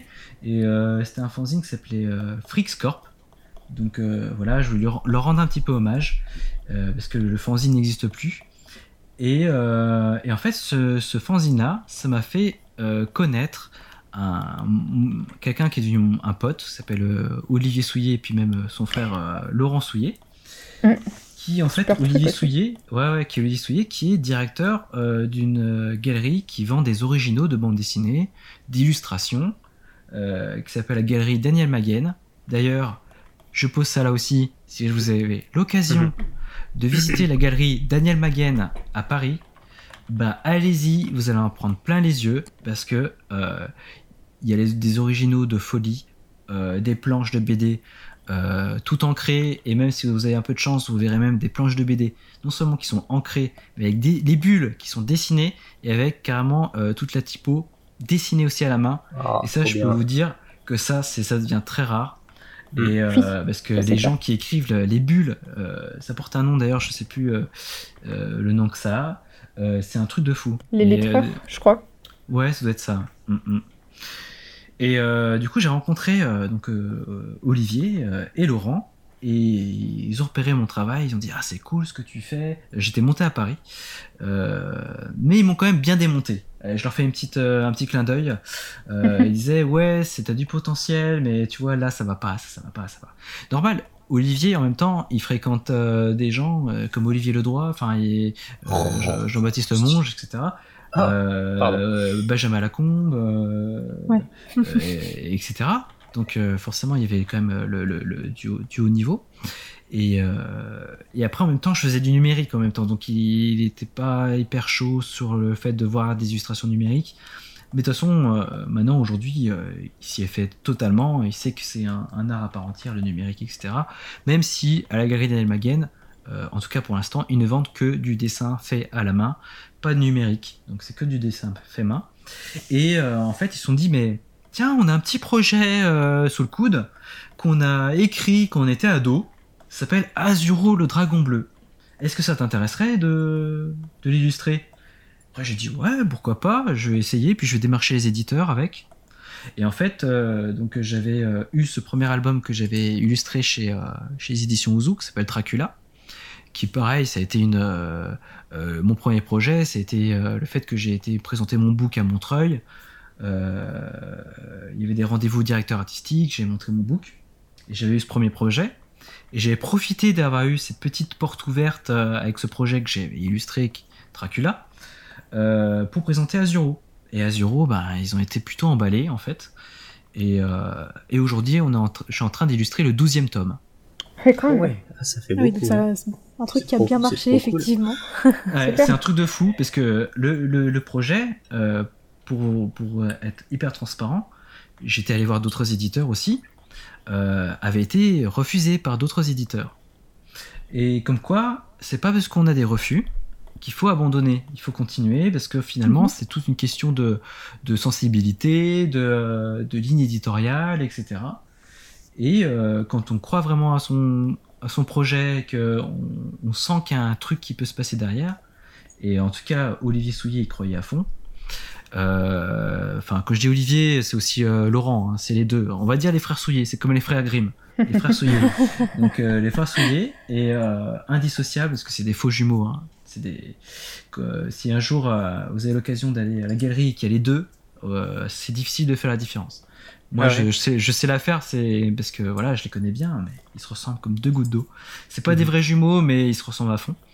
Et euh, du coup, voilà, ben, le projet euh, s'est fait. Et puis, euh, euh, donc aujourd'hui, là, je suis en- pas plus tard que ce matin, j'étais en train de faire les crayonnés du, du 12e tome. Et aussi, on est en train de, on a eu le, le- on a la, la joie d'avoir signé avec TF1, euh, qui fait qu'il y a un, un développement de dessin animé qui est en cours. Trop cool. Euh, Ok, bah, C'est ça va. extra. Ah ouais, c'est hein. super cool. C'est, franchement, c'est trop cool. c'est le truc. Du coup, euh, j'ai une nouvelle casquette euh, récente que je suis auteur, auteur graphique. C'est que euh, je crée euh, la bible graphique euh, de la série animée. Euh, Ah, c'est du taf, ça. ah, ça, c'est du taf, mais je suis quand même épaulé par euh, des artistes du studio. Et euh, je pourrais citer euh, par exemple euh, euh, Yann de Préval, qui est un artiste euh, qui, qui roule bien sa bille aujourd'hui, euh, qui travaille avec plein de studios différents. Il a son style très caractéristique. Et en fait, lui, son boulot, c'est que je, donc euh, Azuro, faut, que- faut savoir que c'est euh, un livre jeunesse euh, qui traite sur la différence parce que c'est un dragon bleu euh, parce que pour euh, pour un petit peu teaser les gens qui nous écoutent qui connaissent pas le personnage c'est un dragon qui naît bleu et qui en plus il crache pas du feu quoi il crache de l'eau. Donc et toute la thématique autour de la différence. Et puis après il rencontre des copains il y a tout plein d'aventures très sympa. Et en fait c'est le, le, le, le, le truc qui est cool avec Azuro c'est que ça permet de, de, de, de, faire que les, les, jeunes enfants, les, tout petits, mettent leur premier pas dans le l'heroic fantasy, le fantastique. Et euh, ce, qui est, ce qui est génial pour des gens de notre... Enfin, c'est souvent les, les, les gens qui viennent me voir avec des Azuro, euh, avec des enfants qui aiment Azuro, c'est des personnes qui, qui, ont, qui sont de ma génération en fait, qui, qui, qui ont entre euh, 30, 40 ans et qui en fait adorent l'heroic fantasy. Et en fait, euh, en tout cas, euh, euh, mes parents n'étaient pas forcément, à part ma mère qui est une exception, très au fait de l'Eric Fantasy. Et aujourd'hui, c'est vrai que c'est un phénomène. Le fantasy, depuis qu'il y a eu Seigneur Anneaux, Harry Potter, Dragon, etc., c'est Game of Thrones, le fantasy, c'est un truc de fou. Et en fait, du coup, donc, pour revenir à, Yann, Yann, euh, lui, son travail, c'était de, récupérer tout le background euh, qu'il y avait autour de la série Azuro, donc tous les personnages, et des personnages, il y en a plein, et, euh, de les adapter avec sa patte graphique. Et en fait, euh, le dessin animé, euh, plus que récupérer euh, le graphisme d'Azuro tel qu'il est dans les bouquins, il y a un travail d'adaptation. C'est une adaptation en série animée. Donc ça sera forcément un peu différent, mais euh, je peux vous dire qu'ils font du travail. Enfin, euh, j'ai vu les premiers concepts, toutes les premières recherches et tout ça. C'est super beau. C'est, c'est, c'est- j'ai hâte de pouvoir, euh, en tout cas, dévoiler des, des- des choses qui bougent, etc. C'est, c'est vraiment hyper coloré. Et puis, je me dis que les enfants qui vont pouvoir découvrir ce genre de dessin animé, c'est vraiment le genre de truc que j'aurais voulu voir quand j'étais petit. Oui. Et, là, et quelque part, comme c'est pour ça que j'ai commencé par ça au tout début du podcast, c'est que j'adorais les dessins animés en fait. C'était euh, le truc qui me faisait rêver quand j'étais gamin. Et le fait de quelque part, c'est train de se concrétiser avec Azuro, euh, je suis hyper heureux et, très fier. Enfin, quand je dis je, c'est moi et mes auteurs, on est super contents. Et euh, surtout d'avoir un studio, donc je peux te dire le nom, c'est La Chouette Compagnie, qui est hyper à l'écoute euh, de, de- de nos retours et, euh, et des idées qu'on a. Et ils apportent aussi leurs propres idées. Et c'est ça qui est génial, parce que finalement, euh, les gens qui ont les livres chez eux, euh, quand ils vont découvrir le dessin animé, ça va raconter des choses différentes. Et c'est Ouais. ça qui est vachement bien, c'est que ça est créé, ça exploite l'univers de toute autre manière et ça le développe encore plus. Et Ouais, bien. et c'est ça qui est génial avec le dessin animé, c'est que tu peux raconter des choses que tu peux pas dire dans des bouquins. Et, euh, et en plus, le fait de voir les, bonhommes bouger euh, avec euh, leur voix, la musique, etc., ça va être. Enfin, moi je suis déjà très impatient, mais ça va être long. A encore au moins pour, je pense, au moins deux ans de développement.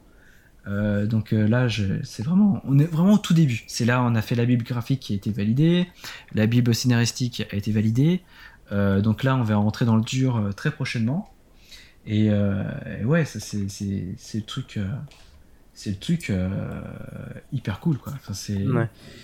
c'est vraiment cool. une- un truc. euh, Enfin, voilà, j'ai j'ai- j'ai- j'ai hâte que ça soit diffusé pour euh, Ah, pour dévoiler tout ça. Quoi. Tu m'étonnes.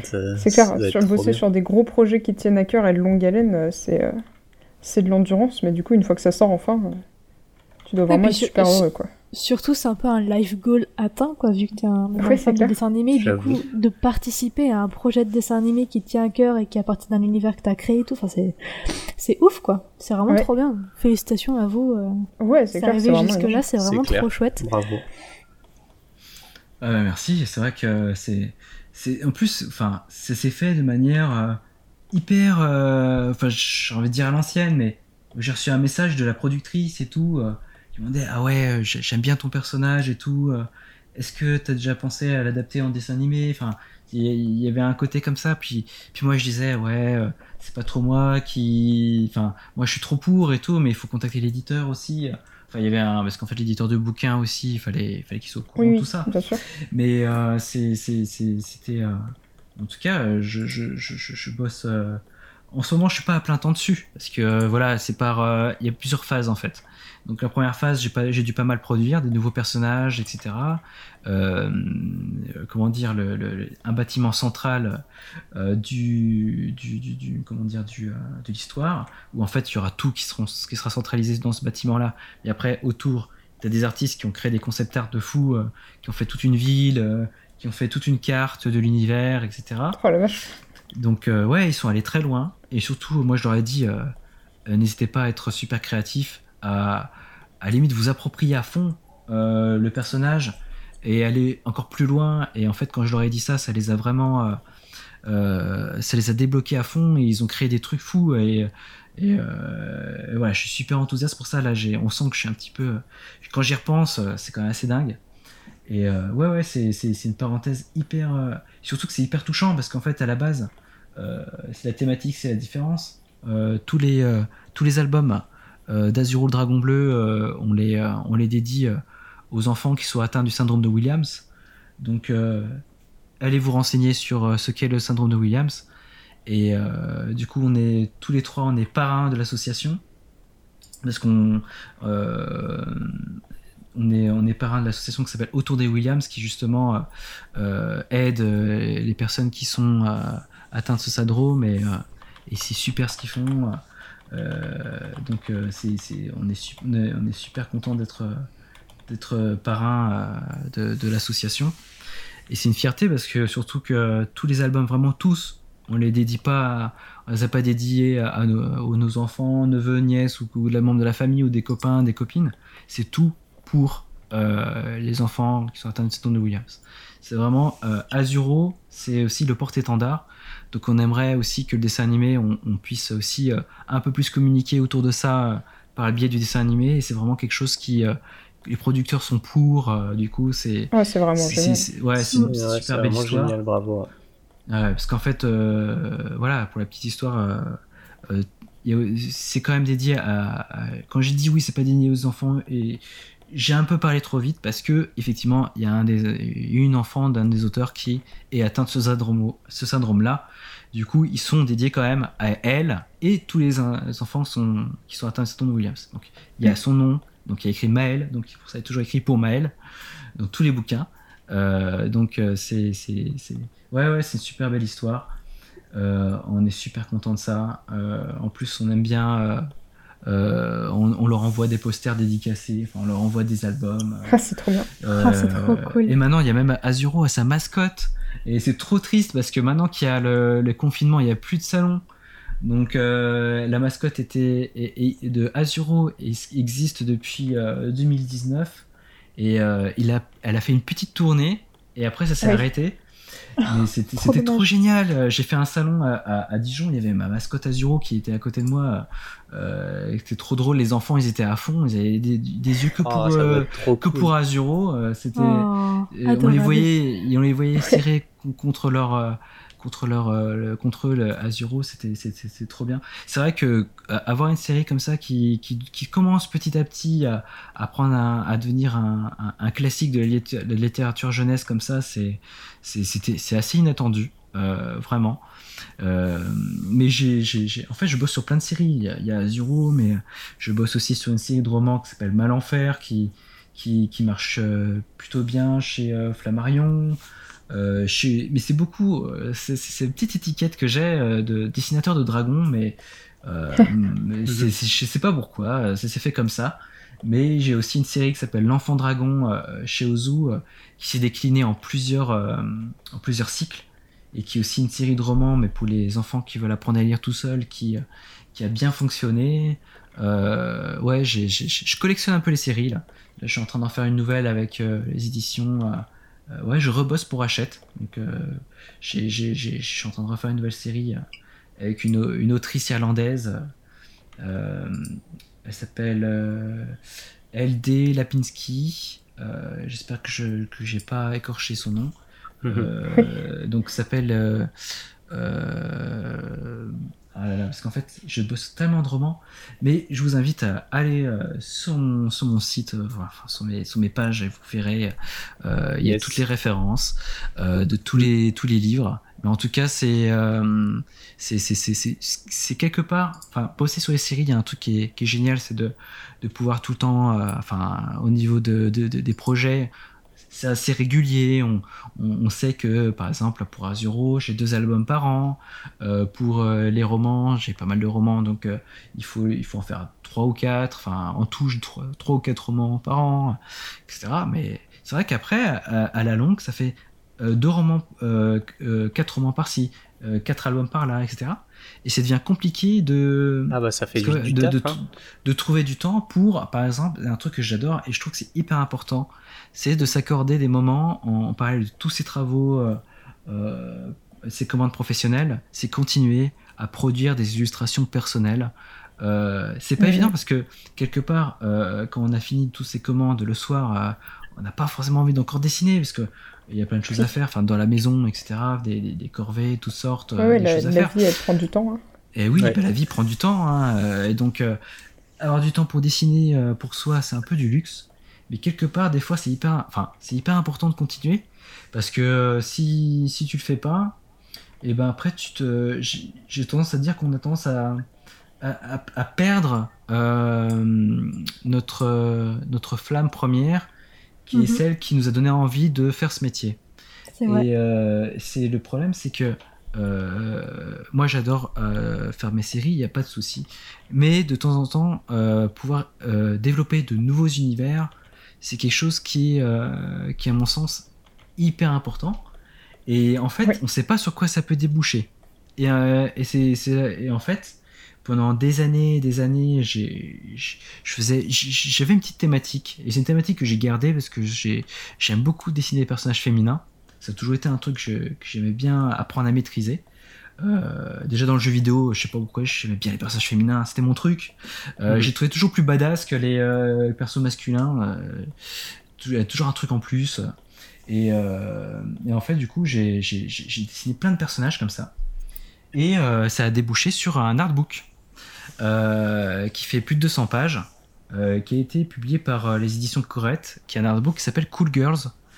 Et, euh, et en fait, c'était euh, aussi la, concrétisation, pardon, on va y arriver. Euh, Il est 22h, T'inquiète. T'inquiète pas, T'inquiète, t'inquiète pas. t'inquiète. qui, qui est la concrétisation de vraiment d'un truc euh, assez fort pour moi parce que euh, j'adore Elisa Book. C'est un truc qui me qui m'a toujours fasciné, feuilleter toutes ces belles images, etc. Et je voulais vraiment, au bout d'un moment, faire mon pro- propre artbook. Et c'est les éditions Corette qui m'ont fait confiance et euh, qu'ils ont euh, édité cet artbook qui commence à être compliqué à se procurer alors qu'il est sorti qu'en 2019 mais on l'avait fait pas. Un très très gros tirage. Donc euh, si vous avez la chance de, de pouvoir vous le procurer euh, tant mieux. Et en plus ce livre là j'ai eu la chance d'avoir une préface écrite par un artiste que j'aime beaucoup dans l'univers du pin-up art. C'est Dean Yeagle Dean Yeagle Oh, il est trop bien lui. Ah, ça- ah, je l'aime. Je l'aime. ah, ça me Voilà. préféré. Ouais, c'est super ce qu'il fait. Euh, il est connu surtout pour Mandy, donc c'est un Ouais. personnage, euh, une blonde avec des couettes, euh, qui, qui, qui est dessinée pour Playboy, qui, qui est super charismatique, super sexy, euh, toujours bien amené. euh. D'ailleurs, j'ai un petit original de lui, euh, un petit crayonné euh, dans ma cage d'escalier Oh que je croise tous les jours. Et en fait, ce, cet original, ce dessin original là, euh, il figure sous la préface de Dean Eagle. Et j'ai vraiment, franchement, euh, déjà, il est super gentil. Euh, je lui ai demandé, euh, voilà, je l'ai contacté par mail. Il m'a tout de suite dit oui. Il a été hyper réactif. Euh, il m'a écrit un truc, euh, un texte qui m'a profondément touché sur euh, la démarche justement de comment, euh, enfin pas sur mon travail, mais sur aussi le, fait de dessiner des, personnages féminins qui sont des personnages qui sont euh, souvent sexy, mais qui ont toujours euh, un, caractère bien trempé. Elles sont, euh, elles sont badass quoi. Elles ont le, sont des, des, nanas qui sont des héroïnes, qui sont euh, voilà, qui sont euh, des guerrières, des super héroïnes, etc. Je me suis beaucoup inspiré de la pop culture, donc c'est le jeu vidéo, tout ça. Et, euh, et le fait qu'il dise ça, enfin qu'il ait ressenti ce que j'ai voulu transmettre dans ce bouquin, et j'ai trouvé ça génial. Surtout que c'est un artiste que j'admire profondément. Donc euh, c'était c'était encore une fois là dans les dans les goals personnels, c'était vraiment euh, un, un projet qui me tenait vraiment à cœur. Et puis du coup je continue un petit peu à faire mes personnages féminins à côté pour faire euh, éventuellement un deuxième. C'est très long parce m'a c'est quand même pour faire 200 pages, euh, ça m'a Oui, pris des années. de. Ça m'avait pris des années et j'ai commencé en 2012, euh, donc c'était plus ou moins de 6 ans de travail. Donc, euh, il va falloir être patient pour la suite, mais, euh, Sans blague. mais ouais, c'était ouais, un sacré taf, c'était un, encore une fois un projet qui me tenait vraiment à cœur. Et autre chose, encore une fois, euh, dans les projets qu'il faut se donner des, à côté pour euh, développer des choses, c'est pas évident parce que pour développer des choses, il faut vraiment se libérer le cerveau euh, à 100%. Et ben j'ai écrit des histoires. En fait, c'est un truc que j'ai toujours voulu faire, c'était écrire des histoires. J'ai pas eu l'occasion parce que je travaillais souvent avec des auteurs qui venaient avec des textes tout faits ou, des éditeurs qui venaient me voir avec des textes déjà tout, enfin, tout prêts. C'est souvent comme ça que ça se fait. Mais euh, j'ai, à part pour Azuro qui était une démarche différente euh, où on a amené le projet, et je me suis dit tiens, j'ai envie d'écrire des histoires quand même. Enfin, j'en avais déjà écrites et tout, et j'ai envie de proposer des albums pour enfants, mais voilà où, je serais auteur illustrateur. Et euh, c'est quelque chose aussi que j'ai, réussi à faire parce que j'ai commencé une série qui s'appelle Blanche et les chats et qui en fait ce qui est, super euh, drôle en fait euh, parce qu'en fait Blanche et les chats le tome le tome 1 qui est euh, qui est sorti en, fin 2019 euh, c'est carrément un hommage à Tom et Jerry dans le sens où c'est une pour la petite histoire hein, c'est une grand-mère qui, qui a une grande maison qui a un grand jardin et qui en fait il y a pas mal de chats errants quoi dans le quartier et euh, en fait, euh, la petite histoire, c'est qu'elle elle attend la famille. Tout ça, ça a inspiré en fait un peu de ma vie. c'est que c'est le, le- le- le personnage, déjà le personnage principal, c'est ni plus ni moins que euh, ma mère dessinée en personnage cartoon, avec sa frange, avec ses lunettes, avec sa- ses cheveux hyper épais et ses converses. Donc Mhm. ça, c'est typiquement, ça a inspiré totalement de ma mère. Et en fait, dans l'histoire, elle prépare une, brioche. Et la brioche, euh, au moment où elle va chercher euh, le courrier, en fait, elle avait laissé la fenêtre ouverte pour laisser un petit peu les odeurs euh, évacuées. Et ben, le, ch- un chat errant est venu et bouffer la brioche. En fait, ça, je, propriétaire des chats, euh, vous savez très bien que les chats, ça adore la brioche, on sait pas pourquoi. Ça aime ça. Euh, si, si vous n'êtes pas propriétaire de chat, je vous l'apprends. Mais en tout cas, ça a été mon idée. En fait, c'était mon, parce qu'en fait, dans la petite histoire, c'est que j'ai été chez ma mère euh, en, vacances. On avait un repas de famille et il y avait un chat qui avait bouffé sa brioche. Et c'est pas elle qui l'avait faite, hein, c'était une brioche du supermarché. Hein, donc, elle fait pas sa propre brioche, ma mère. Mais j'ai un petit peu enjolivé les trucs. Et en fait, ce truc de chat qui bouffe la brioche, c'est vrai. Et en fait, le truc qui était trop marrant, c'est que euh, en voulant chassant, en voulant chasser ça, le chat, euh, vous voyez, c'est un peu pire que les chaussettes de l'archiduchesse là. Euh, chasser le chat, c'est en encore c'est- quelque chose. C'est, elle avait une carafe d'eau et elle a couru après le chat et elle a voulu mettre de l'eau sur le sur le chat. Et en fait, ce qui restait entre les mains de ma mère, c'est ni plus ni moins que la anse de la carafe. Ah, La carafe s'était détachée Et il y a le Mais- chat qui s'est pris une carafe sur la tête, c'est ça C'est pas vrai. Euh, pas vraiment, mais en tout cas, ça m'a donné une idée d'histoire. Et en fait, l'histoire, elle, elle existe en livre maintenant. Enfin, c'est pas vraiment ça, mais ça m'a permis de faire un livre. Et c'est ça qui est trop fort, c'est que euh, il y a des anecdotes de la, de la vie, euh, et ben, elles sont trop marrantes à raconter, et ça crée des histoires, ça- et ça peut déboucher un- à un livre. Et euh, du coup, euh, dans, dans le livre, euh, vous, vous la voyez essayer de plein de, de- de tactiques pour euh, pouvoir se débarrasser de tous ces chats errants. Donc c'est vraiment une Mhm. succession de, de petits gags comme ça. Donc je vous raconte pas la fin parce que j'ai pas envie de spoiler. Mais du coup, il y a le tome 2 là qui va sortir dans trois jours. Euh, donc euh, là, Ah euh, oui, très à l'heure très qu'on- bientôt, ouais. au jour qu'on enregistre, donc on est le premier. euh, Mars, Oui. Mars. alors, ouais. L'épisode ensuite- sortira dans deux semaines. donc, euh, Ouais, donc, le 4 enfin, le mars. tome est sorti. Le tome est sorti et s'appelle Blanche et les chats en Égypte. Parce que euh, voilà, l'Égypte, ça fait rêver, c'était un truc qui me faisait rêver. Euh, et euh, c'est le genre de truc, c'est, je pense que tous les gamins, euh, quand ils étaient petits, fans d'Indiana Jones, ils voulaient faire archéologue. Obligé.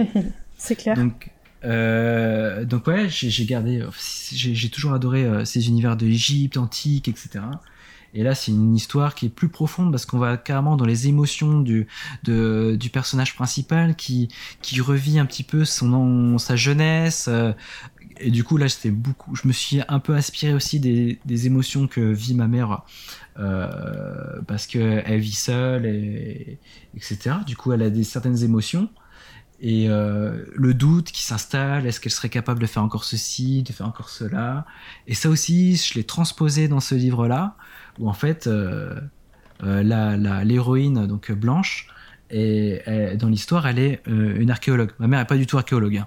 Euh, elle est archéologue et en fait, euh, euh, elle est appelée pour faire une enquête. euh, elle, est, retraitée, mais elle, a- est appelée par un de ses anciens collègues qui, a- a toujours la passion, qui, qui est en quête de trésors, euh, pour enquêter sur un temple euh, majestueux qu'ils ont découvert en Égypte antique.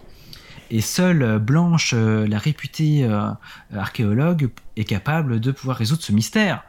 Et en fait, du coup, euh, c'est là qu'elle doute, mais non, mais je, je peux plus faire ce genre de choses.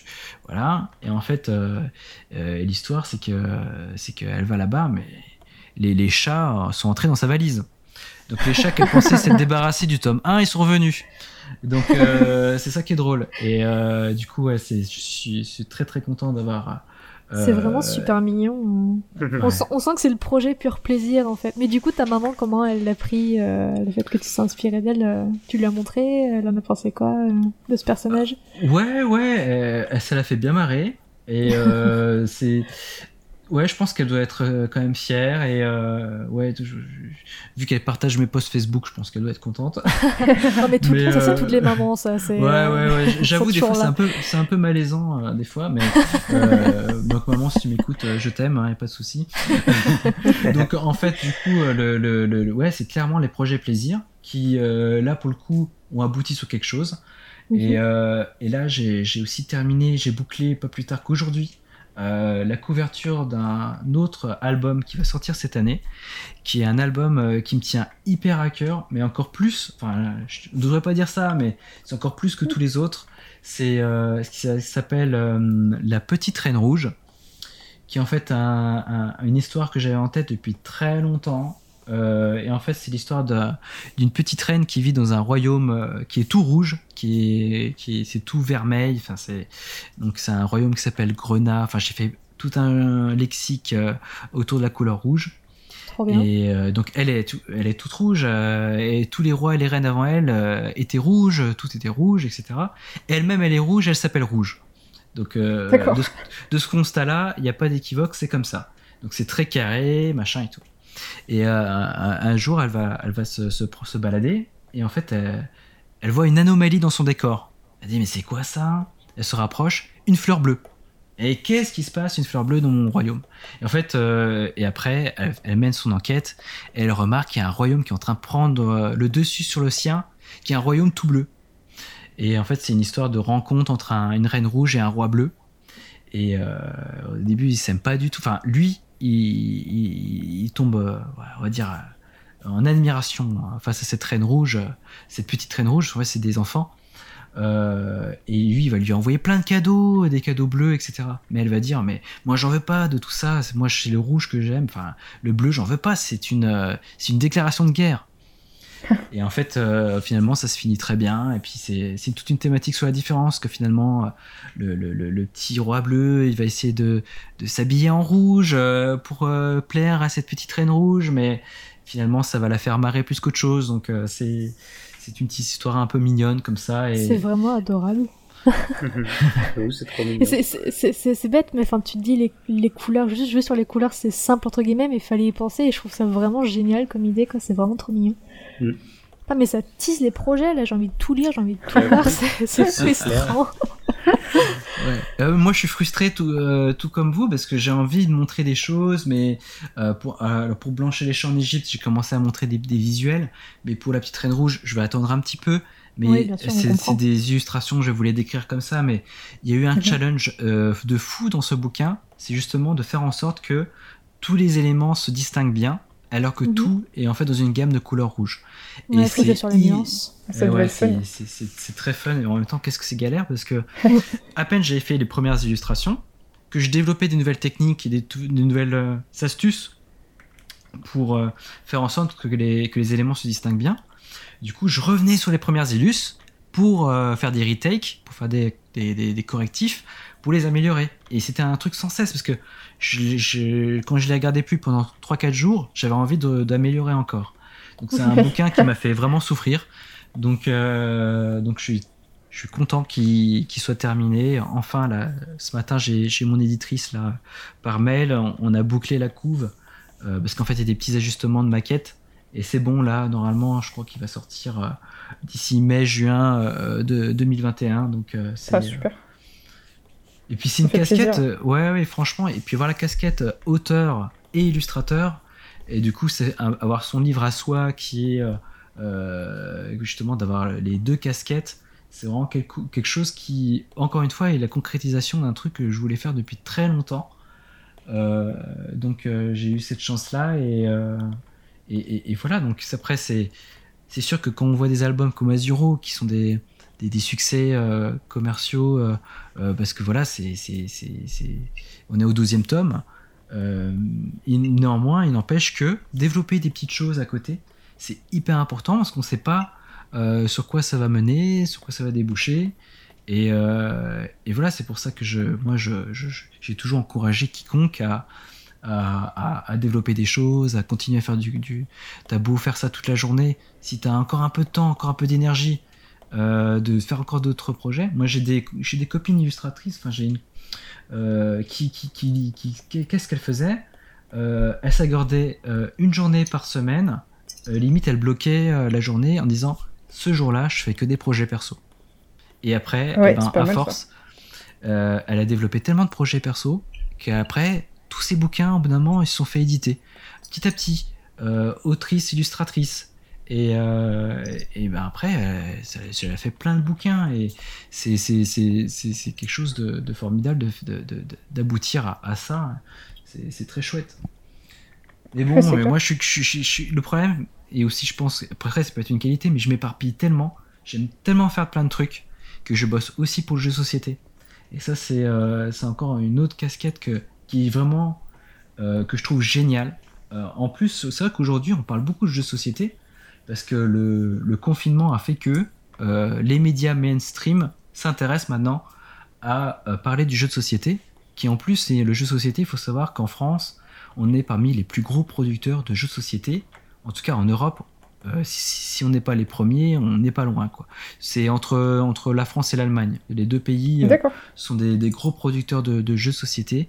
Euh, il faut savoir que très récemment, il y a eu la récompense de l'As d'Or, qui est une récompense euh, à Cannes, qui, d'habitude se fait à Cannes, mais vu qu'il y a les, circonstances d'aujourd'hui euh, du Covid qui font qu'il n'y a plus de salon, il y a eu quand même une remise des prix. C'est un peu le- l'équivalent de la Palme d'Or, mais pour le jeu de société.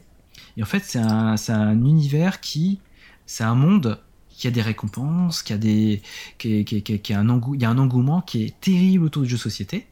Et qui, en fait, il faut savoir que euh, aujourd'hui, où le jeu vidéo a un essor euh, extraordinaire et qui, en fait, est un. Comment dire, c'est le- le- le- le- même devant le cinéma, c'est ce qui, euh, c'est ce qui fait le, plus de, de profit de- devant le cinéma. Et ben, il y a toujours un contre-courant en fait qui se crée face à des choses qui marchent. Et ben, euh, le jeu de société est complètement un contre-courant du, j'ai- j'aime bien euh, le- l'appeler comme ça, mais contre-courant du jeu vidéo. En fait, les gens sortent de leurs écrans et en fait se retrouvent en famille ou entre potes. Et là, on joue autour d'une table et euh, et on est en physique on- les gens ont des émotions, on les voit en direct. Et surtout, il faut savoir que le jeu de société, aujourd'hui, c'est plus le Monopoly et euh, tous ces jeux qu'on ouvre à bâche euh, depuis des années, Milborn, Scrabble et Ouais, Il y, en a- compagnie. il y en a tellement, tellement, tellement, tellement, tellement d'autres. Ça, ça, tu, tu laisses ça pour tonton ou je sais pas qui. Mais après, je suis méchant, mais les tontons, attention, les, ton- les tontons et tata aujourd'hui s'ouvrent au maximum sur le jeu, le jeu société. Et, euh, et en fait, le, le, le jeu société aujourd'hui, c'est devenu. euh, ça, ça, ça a un essor de plus en plus important. Euh, Il y a de plus en plus de gens qui, par le bouche à oreille, etc., qui sont intéressés Mhm. par ça. Et, euh, et pour ma part, en tant que non seulement euh, amateur de jeux de société, parce que j'adore le jeu de société moderne, parce que du coup on appelle ça comme ça, euh, parce que je suis en, en fait je finalement je suis entré dedans parce que au départ j'étais un gros joueur de cartes Magic, c'était mon truc, les cartes Magic. Et, euh, et en fait, je suis entré dans le milieu du jeu de société moderne par le biais des- tout simplement du magazine à l'époque, euh, s'appelait Lotus Noir. Et en fait, dans Lotus Noir, il y avait les premiers jeux de l'éditeur Asmodée euh, qui étaient mis en avant. Il y avait Elixir, il y avait, euh, les jeux de il y avait Camelot, je crois. Il y avait des petits jeux comme ça. Et euh, Level Up aussi, qui était un jeu que un jeu sympa. Et euh, de fil en aiguille, en fait, après être sorti de mes études, avoir commencé mes projets freelance et tout, je me suis dit, eh, mais le jeu société, c'est en train de prendre un essor pas possible là. C'est super beau, c'est de plus en plus beau. Et, et après, bah, j'ai eu mes premiers, grâce à Facebook, en fait, je publiais mes travaux. J'ai eu des éditeurs qui m'ont démarché, en fait. Et, euh, trop bien. et du coup, j'ai illustré mes premiers jeux comme ça. Il y a eu euh, le petit chaperon rouge euh, chez Purple Brain. Il y a eu euh, Fourberie chez Bombix. Enfin, après, ça s'est enchaîné. Il y a eu pas mal de choses.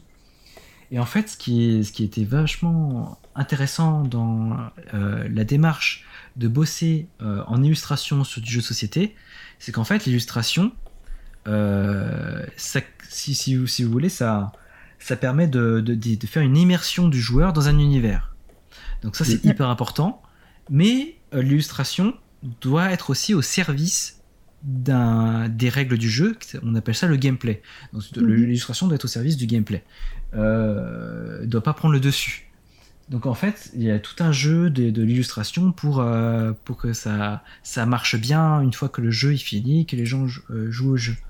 Et ce qui est, très intéressant, c'est que le jeu de société, aujourd'hui, il y a des jeux de cartes, il y a des jeux de plateau avec des figurines, il y, a des- choses qui se font avec des pions en bois, mais des pions aussi en carton.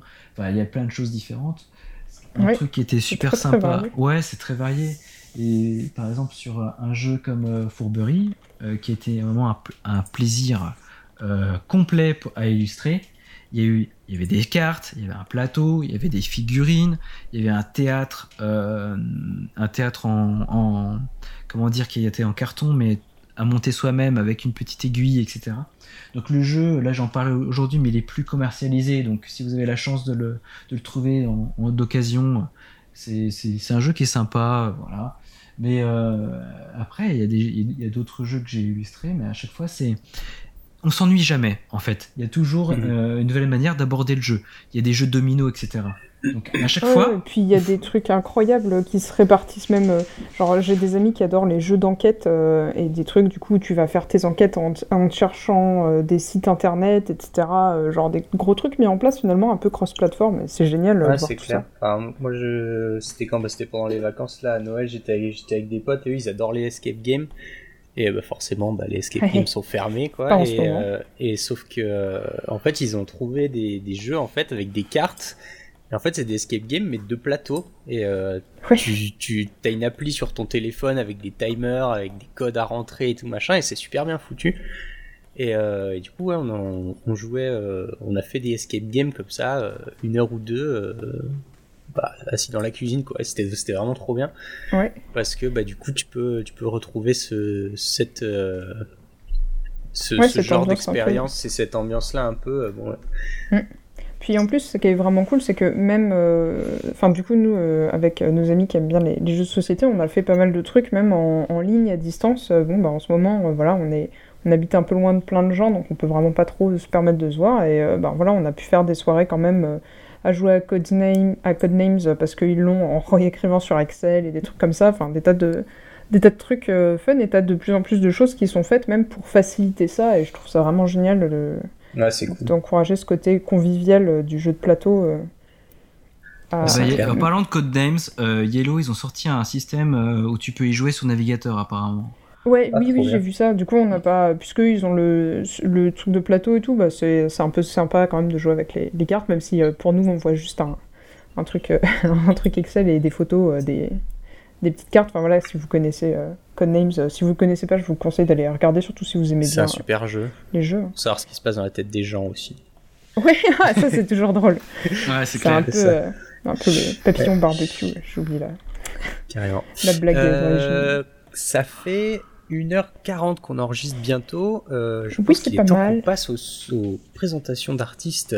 Cet Oui, épisode si fasse bien sûr il y a encore un truc euh, à ajouter, un dernier Non, truc, euh, euh, si jamais euh, tu tiens Jéré- à, Jérémy, est-ce que tu as encore des choses à, des ouais, choses à à, ajouter un truc. à- euh. à nous raconter? Bah, c'est vrai que on se rend pas compte, mais quand on parle d'un de quelque chose qui nous passionne comme ça, euh, ça le temps passe. C'est clair. Euh, c'est- et- c'est c'est clair. Et surtout, c'est c'est un, un métier qui est tellement complet. Enfin, il y a tellement de choses à, à, à raconter. Et je n'ai fait qu'effleurer euh, Oui. franchement, euh, tout ce que je pouvais dire sur le, euh, la chose, parce que euh, c'est clair que, en fait, à côté du côté passion, du dessin, du créatif, il y a tout un de mes thématiques qu'on n'a pas abordé qui, qui intéressant, mais en même temps, on peut s'en passer, on peut pas en parler ici, mais tout le côté, le fait d'avoir d'être freelance, c'est tout un boulot de d'administratif derrière, qui est Oui. comme si on gérait une petite entreprise, qui fait que finalement le côté créatif, euh, c'est- en fait finalement est qu'un pourcentage euh, de, ce qui est vraiment euh, le métier d'artiste freelance en tout cas. Quand tu es freelance, tu as toujours, presque la moitié de ton temps, c'est c'est pas du dessin en fait. C'est du, mailing, du, de la compta, des choses comme ça. Mais ouais, c'est quand même un truc qui est important à- à savoir parce que c'est vrai qu'il y a des gens qui se lancent en freelance n'ont pas forcément euh, en tête, tu vois, cet aspect-là de du, du, Oui, du de boulot. savoir, euh, ne serait-ce que savoir quel euh, papier tu dois remplir, quel truc, et malheureusement parfois tu es très mal renseigné par les gens qui... c'est- il- la- la- L'administration française est très très vaste, donc il y a des tas et des tas de trucs à connaître, les gens connaissent pas toujours exactement, et peuvent mal te conseiller, par exemple te conseiller à tort de créer une activité d'auto-entrepreneur euh, pour faire un- du travail qui en fait relève de l'artiste-auteur. Et euh, dans ce cas-là, si vous avez la moindre question, venez me voir. Moi, je déteste que les gens ils se retrouvent à payer beaucoup trop de charges alors qu'ils auraient pu euh, ne pas, juste parce qu'ils sont pas dans le bon régime. Venez me poser des questions. J'a- Oui. J'adore Oui. aider, euh, vraiment. euh. Venez sur Discord, on a, oui, on a un canal dédié, Oui. dédié à, à tout ça où Rose se fera un plaisir de vous répondre. On a Voilà. même un canal pour poster des mèmes.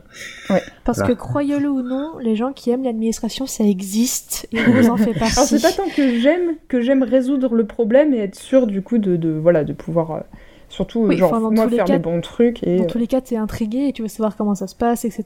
Quoi. Ouais. euh, ouais c'est clair. Et Moi, je puis, je fais ça ouais. dans la euh, catégorie M. Donc, euh, Un autre point important, Ouais. euh, je sais pas si j'en avais déjà parlé, mais euh, vous avez le droit à un premier rendez-vous gratuit chez un expert comptable, et il y a des experts comptables spécialisés dans nos métiers.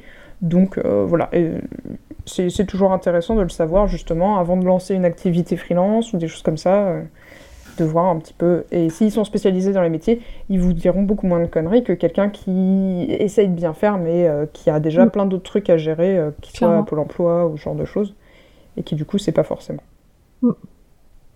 Complètement. Ah, Bah, l'administration. ça, c'est, je, ne peux, je ne peux que confirmer que c'est très bien dit tout ça. Bah, après, il y a- y, y eu des. En fait, le problème, c'est que ça change tout le temps. C'est que l'administration euh, Ouais. change tout le temps. Et d'ailleurs, en fait, faut ce la que je- suivre de près.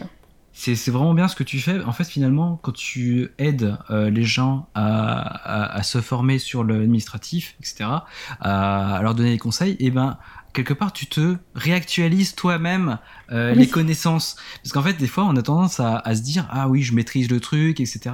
Et puis Oui, des fois, on se dit fait, ah mais euh. ah, ça change en fait. Ah mais non, euh, pour se déclarer, pour créer son, son statut, ah bah c'est plus par par le biais là. Maintenant, faut passer par ceci, par cela. Et, Oui, mais, et ça, c'est clair. En fait, juste on, on terminera là, ce- ce- ce- cette parenthèse là. Mais il y a quelque chose qui est hyper important dans dans, dans ce taf là. Et c'est clair que c'est c'est- pas le plus vi- évident, c'est de, de réussir à trouver l'information. Quand Ouais. t'as pas l'information, il faut réussir, et c'est limite une nouvelle une capacité qu'il faut développer, de chercher l'information. Donc l'information, tu peux la trouver, et, euh, tu peux la trouver en, en- en achetant des guides. En tout cas, euh, à l'époque, moi j'avais acheté les guides de Julien, de Julien Moya, qui est euh, un, tueur, Incontournable. un tueur Ouais, ouais. euh, dans, ce- dans ce milieu-là. Et en plus, il est super généreux parce que je le vois tout le temps poster sur, euh, sur, euh, sur Facebook et tout. Donc après, il y, a eu- il y a le Discord, il y a le vôtre, euh, il y a aussi la page Facebook qui parle de MDA, GSA, URSAF, j'y comprends que dalle. Il y a une page comme ça qui est hyper utile pour les gens qui ont des questions à poser. En plus, il y a un système de moteur de recherche, de recherche. hop hop, deux trois mots clés, on trouve l'info. Donc euh, ça c'est hyper important parce que c'est sûr qu'après quand t'as des imagine euh, quelqu'un me contacte euh, quelqu'un que je connais pas très bien ou je suis souvent débordé je pourrais pas répondre parce que je suis débordé j'ai déjà pas le temps pour mes propres trucs administratifs donc après il y a des pages dédiées il y a des gens qui voilà comme toi super géné- généreuses et tout tout super fait. cool Et dans les pages dédiées, du coup, il y a le kit de survie aussi, du créatif. Exact. J'ai écrit que le kit de survie. Et ça, c'est super cool. Et il faut pas hésiter une seconde à euh, poser ces questions au bon Ouais. endroit, et après, ben, tu auras les À réponses. chercher les infos, à bien. Parce qu'en plus, il y a beaucoup de forums où, où les questions ont déjà pu être euh, répondues. C'était une très belle euh, tournure. Mais euh, ouais, les, les, les- vraiment, les, les trucs comme ça, il y a, il y a beaucoup de, de choses euh, qui peuvent se trouver. Donc, euh, surtout, faut, faut y aller, quoi. Faut chercher. C'est possible que ça soit déjà. euh, Mais dans tous les cas, si c'est super nouveau, que le vocabulaire est complètement abstrait et tout, vraiment, n'hésitez pas à venir me poser la question. Hmm. Yes. Après, Merci, alors, Rose. ouais, c'est clair. Après, je pense qu'il y, a- il y a un truc qui est hyper euh, important, je pense aussi, c'est que, euh, je sais pas vous en tout cas, mais en tant que créatif aujourd'hui, on peut euh, se mettre souvent la pression. Euh, parce que euh, il faut savoir que les réseaux sociaux montrent euh, les travaux d'artistes du monde entier. C'est que- et, Mhm. et justement, quand, quand tu me dis, euh, je sais plus euh, laquelle d'entre vous, parce que j'ai pas, pas pu voir qui, qui a dit ça, mais qui a dit Ah, j'aurais trop aimé connaître les forums et tout. Et c'est vrai que Ouais. quelque part, les forums, il y avait un truc qui était cool, c'est qu'on n'était pas trop nombreux. Et, euh, et du coup, euh, finalement, on- il y avait une émulation qui se faisait, mais c'était, mais malgré tout, les gens avaient leur propre style. Enfin, les gens essayaient de développer clair. son propre style. Mhm. Et, euh, et un truc, en fait, je, sur Instagram, je suis pas mal. euh, je- je- voulu m'y remettre là parce que j'avais laissé de côté mon Instagram. Et puis après, je me suis dit, le truc que je fais jamais, je suis allé sur, ma timeline. La timeline, tu, tu sais, quand tu, quand tu mets la, loupe et tu as une timeline qui est générée euh, selon ton algorithme, enfin selon euh, ce que tu as liké, ce que sur chez qui tu t'abonnes, etc. Qui est généré. D'ailleurs, on a chacun un Instagram différent au final. Mhm. Et, je suis allé sur cette page-là et j'ai regardé un petit peu, j'ai avec mon doigt là, comme ça, je, je regarde tout ce qu'il y a. Euh, et j'ai dit ah c'est cool ce dessin. Après je descends, ah il est cool ce dessin. Ah mais il est doué cet artiste. Après je continue. Après finalement je dis mais c'est le même artiste ou pas? Après je regarde et je dis mais en fait non, euh, c'est pas les mêmes mais ils font la même chose. Je comprends pas. Et en fait le, le piège, en fait il y a un piège que c'est un truc qu'il faut pas, faut pas tomber dedans c'est qu'il y a des artistes euh, sur Instagram en tout cas enfin c'est ce que j'ai remarqué j'ai une révélation mais en fait finalement tout le monde est au courant je pense. Mais euh, il y a beaucoup de gens euh, ils font de, des, des dessins il y a des choses qui marchent sur Instagram ça c'est clair qui font des milliers de likes mais il y a une course aux likes et tout ça. Et ça c'est un truc je pense qui est, qui est très qui nuit vraiment à la créativité Ah, Parce que du- clair, c'est- c'est parce que du nul, coup, les gens, ils se disent ah mais ah ouais, mais c'est ça qui marche en fait. Ah mais c'est ça que je dois faire. Ah mais oui, Ouais, ouais, etc. Et en fait, il y a un truc euh, euh, avec Instagram, c'est qu'il y a eu pas mal de challenges. Après, c'est intéressant. Euh, ça te pousse à dessiner quand t'es pas motivé, quand t'as la- quand t'as un peu le, le syndrome de la page blanche, etc. T'as des petits challenges, des petits trucs cool. Il y en a, il y en a un qui qui je trouve cool, mais qu'en même temps me pose un peu problème, c'est les Do It With Your Style Challenge, qui, qui est quelque part, ok, je les trouve cool, mais des fois, tu as le même dessin qui est euh, fait de manière récurrente par plein d'autres artistes très variés, qui du coup euh, fait que tu as plusieurs fois le même dessin, et au final, au bout d'un moment, tu commences à perdre la paternité. Tu sais plus qui était à l'origine du truc. Après, en général, il est toujours tagué euh, le créatif. Et du coup, ça fait des books d'illustrateurs qui, sont, qui, ne re- qui ne reflètent pas leur propre personnalité. Et euh, il y a un côté qui est, qui est dangereux, je trouve. C'est un certain lissage euh, du style qui fait que. euh, et attention, je dis ça parce que moi-même, je peux être tenté de, de me dire Ah, mais oui, il faut peut-être que je me remette en question, c'est peut-être pas ça qu'il faut que je fasse, etc. Et en fait, avec beaucoup de recul, je me dis Attention, le plus important, avec du recul, c'est ce que, ce que je me dis c'est qu'il faut développer son truc à soi. Après, on s'inspire de tout ce qui nous entoure, les séries, les films, euh, les, les, les, les- les jeux vidéo, tout ça. C'est hyper important, il faut s'inspirer de tout ce qu'on aime. Ouais, ça nourrit. Se nourrir, euh, comme faire l'éponge, se nourrir de tout ça, des artistes qu'on aime, etc. Pour après recréer un truc de nouveau. Et par contre, euh, faire attention à tous ces trucs de, de- de vouloir faire trop proche d'un autre artiste parce que il marche bien, euh, d'être vraiment trop proche, de trop faire un, un style Disney, une sorte de Disneyification. Euh, moi j'adore Disney, hein. je, je, Pixar, Disney, tout ça, mais je, je suis fan absolu, il n'y a pas de souci. Euh, ça peut être aussi une bonne approche d'apprendre un peu comment font les concept artistes là-bas, euh, puisqu'ils sont, sont des tueurs, ils font des super couleurs et tout. Mais attention, parce qu'en fait je me dis que en fait finalement, euh, apporter un truc de nouveau, Euh, c'est ce qui fait que les, éditeurs, par exemple de jeux de société, de, livres surtout et tout ça, euh, ils vont vouloir être intéressés par votre travail. C'est qu'il faut apporter ce petit truc en plus. Et des fois, ça se joue à pas grand chose. Ça se joue à une, comment on fait les morphologies, comment on fait les, les, les, après il y a la couleur, mais aussi, là je parle surtout du dessin, mais aussi manière de faire les regards, les expressions, les yeux, tout ça. Et, c'est ça qui fait que le dessin est plus personnel. Et après, voilà, c'était juste une petite parenthèse là-dessus. Euh, pour ceux, en tout cas, qui débutent ou ceux qui, euh, qui se remettent en question, qui ont tendance à croire que ah, mais j'ai pas de like, c'est pas bien ce que je fais. Attention, il faut relativiser. C'est, euh, pas les réseaux sociaux ne sont pas du tout représentatifs de ce qui est qualitatif. Il y a beaucoup d'artistes qui ont beaucoup de likes qui sont super forts. Ça, y a pas de souci. Des fois, y a, ça fait le, tout le monde est d'accord mais il y a surtout aussi beaucoup d'artistes qui sont très forts, mais qui ont du mal à avoir le, moindre visibilité. On ne sait pas pourquoi. Et euh, du coup, voilà, c'est juste une, une, petite parenthèse comme ça pour rassurer euh, les uns et les autres qui, euh, qui se font du souci à cause de, de, de, de, de ce genre d'aspect qui, qui peut être vraiment négatif. Quoi. Ouais, c'est bien gentil de rappeler comme ça à des gens que genre ah bah peut-être qu'il n'y a pas autant de likes, mais ça ça veut pas dire que c'est nul. C'est pas le. Et on peut en vivre sans être connu sur, euh, oui, sur les réseaux. La, valeur du travail est complètement indépendante du nombre de likes que tu obtiens. Mm, mm. Exactement. C'est bien important, de, Le, de le rappeler. Faire des piqûres de rappel régulièrement comme ça. c'est vital. Voilà. Oui, tout à fait. D'ailleurs, à propos de travail de valeur, Montre-nous, Jérémy, qui est-ce que tu vas nous présenter aujourd'hui Alors, je vais vous présenter un artiste qui est super fort. Il s'appelle Armel Golm, qui, euh, qui est un artiste qui euh, a une sensibilité très forte dans son trait, dans son trait. Euh, notamment tout ce qu'il fait en traité noir et blanc au crayon. Il est d'ailleurs membre d'une team d'artistes qui s'appelle Super Annie, qui est notamment connu pour euh, King Jung-ji. Euh, voilà. Euh, donc c'est donc Armel qui est un qui enseigne aussi l'anatomie, qui qui dessine plein de choses en fait, très variées. Euh, il a notamment euh, édité des bouquins que je trouve euh, vraiment super aux éditions Corette, tiens, parce que je vais faire un peu de pub à mon éditeur au passage. Il a, publié un bouquin qui s'appelle Bestiary.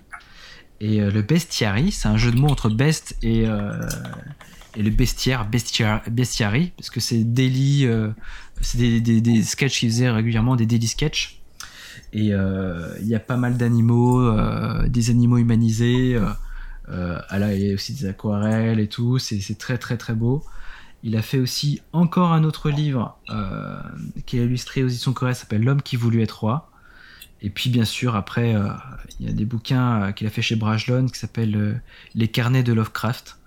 Et en fait j'ai donc j'ai eu le, plaisir de le rencontrer. c'est quelqu'un très très sympa et et en fait, euh, moi je vous invite chaleureusement à, aller voir son travail parce qu'il a une maîtrise, en tout cas du dessin euh, réaliste, euh, qui, qui, qui, est vraiment merveilleuse, avec des belles hachures. Donc si vous êtes amateur de, de jolies hachures, ça va vraiment vous plaire. Il fait vraiment des beaux croquis. c'est, Et aussi, il fait pas que des croquis, il fait aussi des... Des aquarelles qui ont une sacrée gueule. C'est vrai que c'est très très cool, ouais. Oh là. Euh. Il fait des trucs vraiment. Euh, euh, en général, ses couleurs sont, c'est pas des couleurs très très flash. c'est une sensibilité. Enfin, contrairement à moi qui fait vraiment des, couleurs, ça, ça, ça, peut être pas mal. c'est plus nuancé. C'est et, ça, ça j'aime beaucoup ça. Il y a hum, vraiment, vraiment, je vous invite à, suivre son travail. Euh, je trouve qu'il est, vraiment, enfin, là on parlait de like, euh, je trouve que euh, il mérite plus que ça, vraiment. Et en tout cas, une belle personne et un, super beau travail. Donc voilà, je, je, vous conseille chez Effectivement, très très chouette. J'aime beaucoup. Ouais, merci du partage. Même, même, ses, même ses volumes, il défonce. Il, fait, il, Mais il est, il est aussi dans, dans l'artbook hardcover d'ailleurs. il est aussi dans l'artcover. Hein. C'est vrai. C'est le genre de personnes qui font du tradi, mais tu sais, c'est du tradi qui, qui te ressource, tu vois, qui te fait du bien. C'est vraiment du dessin gratté, tu vois. C'est euh, Ouais, ouais. et euh, je sais pas, c'est euh, c'est c'est vraiment. C'est de la gravure avec un, avec, un, avec un crayon. Quoi. Puis il a une petite touche un peu, je sais pas, c'est bah, peut-être moi mon ressenti, mais euh, son crayonné vraiment au volume, ça fait un- il y a un petit côté John O, tu vois ce que je veux dire? Ouais, je vois. Ouais, J'aime trop John O. Oui, bah, qui ne l'aime pas, je pense. euh, voilà, c'est un peu la base de tout, John O. Mais euh, non, franchement, super belle découverte. Euh, C'est vrai que c'est euh, vachement sympa de voir euh, un peu plus euh, de son travail. Ça, c'est qu'on a un bel aperçu dans l'hardcover, mais en voir plus, c'est toujours mieux, n'est-ce pas? Oui. Donc, euh, Toujours, merci pour toujours. le partage. euh, Yes. Vraiment super Merci chouette. beaucoup. Ah, c'est c'est normal. yes. Bon. Euh, Eh bien, qui se qui lance Ben, je ne sais pas. Allez, ben j'y vais. Eh ben, vas-y, Mandra. J'y vais et je vous présente moi euh, le la, la, la page ArtStation de Gal Yosef, qui est un artiste israélien et qui fait des cartoons euh, avec un espèce de shading réaliste qui est à la limite du creepy et qui est trop cool, je trouve. C'est fantastique, j'adore. Ouais, c'est un peu Ah, uncanny. Ouais, et, euh, et j'adore, j'adore en fait, parce que justement, il y a ce côté euh, genre, euh, Eh, je suis mignon, mais attention, ne ferme pas les yeux. Est-ce qu'on peut Non, parler mais- de son Monsieur Pringles, là, qui est un peu cursed euh, Euh, le monsieur Pringle, ouais, le Ah monsieur oui, Pringles, il, carrément. il, est- il fait peur, mais moi, celui, euh, celui que j'aime vraiment, c'est le Bob l'éponge. Oh, pareil, c'est vraiment une éponge, quoi. C'est ça, il est vraiment trop stylé. Vraiment, Ah, il est tout. Monsieur Krabs à côté, il est extra, quoi. Yes. Putain, euh, chapeau, c'est vraiment extra. euh. Ouais, non, non, c'est c'est très très fort ce qu'il fait parce que euh, il arrive à être creepy, mais juste, juste ce qu'il faut en fait. C'est pas, Oui. c'est pas beaucoup trop, tu vois. Oui, C'est, clairement. euh, puis du coup, il a fait des trucs de, de bouffe en hyper réaliste. ouais. Et ça fait vraiment bizarre, Ouais, ouais, c'est trop marrant. le shading est, le shading est là. Oui, effectivement. Très, c'est trop marrant. Puis même des, des bijoux qui font un peu penser euh, à ce qui se faisait à l'époque euh, Art Nouveau. euh. Enfin, il y a une broche là, libellule, qui, est, qui a vraiment l'air. euh, qui me Ouais, rappelle des, des broches, mais avec clair. beaucoup plus de, de finesse parce qu'il n'y a pas du vrai matériau déjà à gérer, pour commencer. Mais son Donald Duck, il est complètement fou. Il est trop fort, il est trop trop fort. Moi j'en ai fait un Donald Duck récemment, allez voir sur ma page ArtStation. Mais euh, il est, euh, il y a rien à voir. Euh, rien à voir. mais non non mais oui, mais même son Daffy, euh, même son Daffy, euh, Oui. son carapuce il défonce aussi. Enfin genre. euh, En fait, en fait, ce qui, ce qui fait vraiment bizarre, c'est quand il fait des persos qui sont vraiment trop, trop, trop cartoon, tu vois, genre le, le, le, le, le Titi, le Mickey, le Tom et Jerry, là. Euh, Bah, tu eux, sens que c'est des personnages qui sont pas faits pour être mis en 3D, c'est ça. en fait. Alors que les, Ouais, tu vois, le. Daffy Duck, Donald, euh, le Carapuce aussi, il marche vraiment très, très, très bien, quoi. Je trouve le, le carapuce, il est limite quand même. Surtout les yeux, Ah ouais en fait. Ouais. Ah, moi, il me, C'est surtout les yeux qui je me le font trouve tiquer. hein. fantastique. Mais sinon, le reste, euh, imprimé euh, Louis Vuitton, c'est euh, c'est sympa. La petite touche, euh, la petite touche classe, n'est-ce pas? C'est ça, Glam. C'est un peu le carapuce C'est- prestige. hein. C'est clair, c'est clair. J'espère qu'il a été sponsorisé quand même. Ça, ça, ça- Je sais pas. je, je- sais pas si, placement de je sais, produit, je tu sais sais. pas si Louis Vuitton il sponsorise ce genre de délire. Ah, Attends, euh, je pense que les générations euh, qui travaillent maintenant à Louis Vuitton ont grandi avec Pokémon bleu et rouge. hein. Oh, c'est possible, oui. C'est fort probable. En effet. Il y a des Et, chances, euh, carrément. Si Louis Vuitton veulent sponsoriser ce podcast, euh, ils peuvent.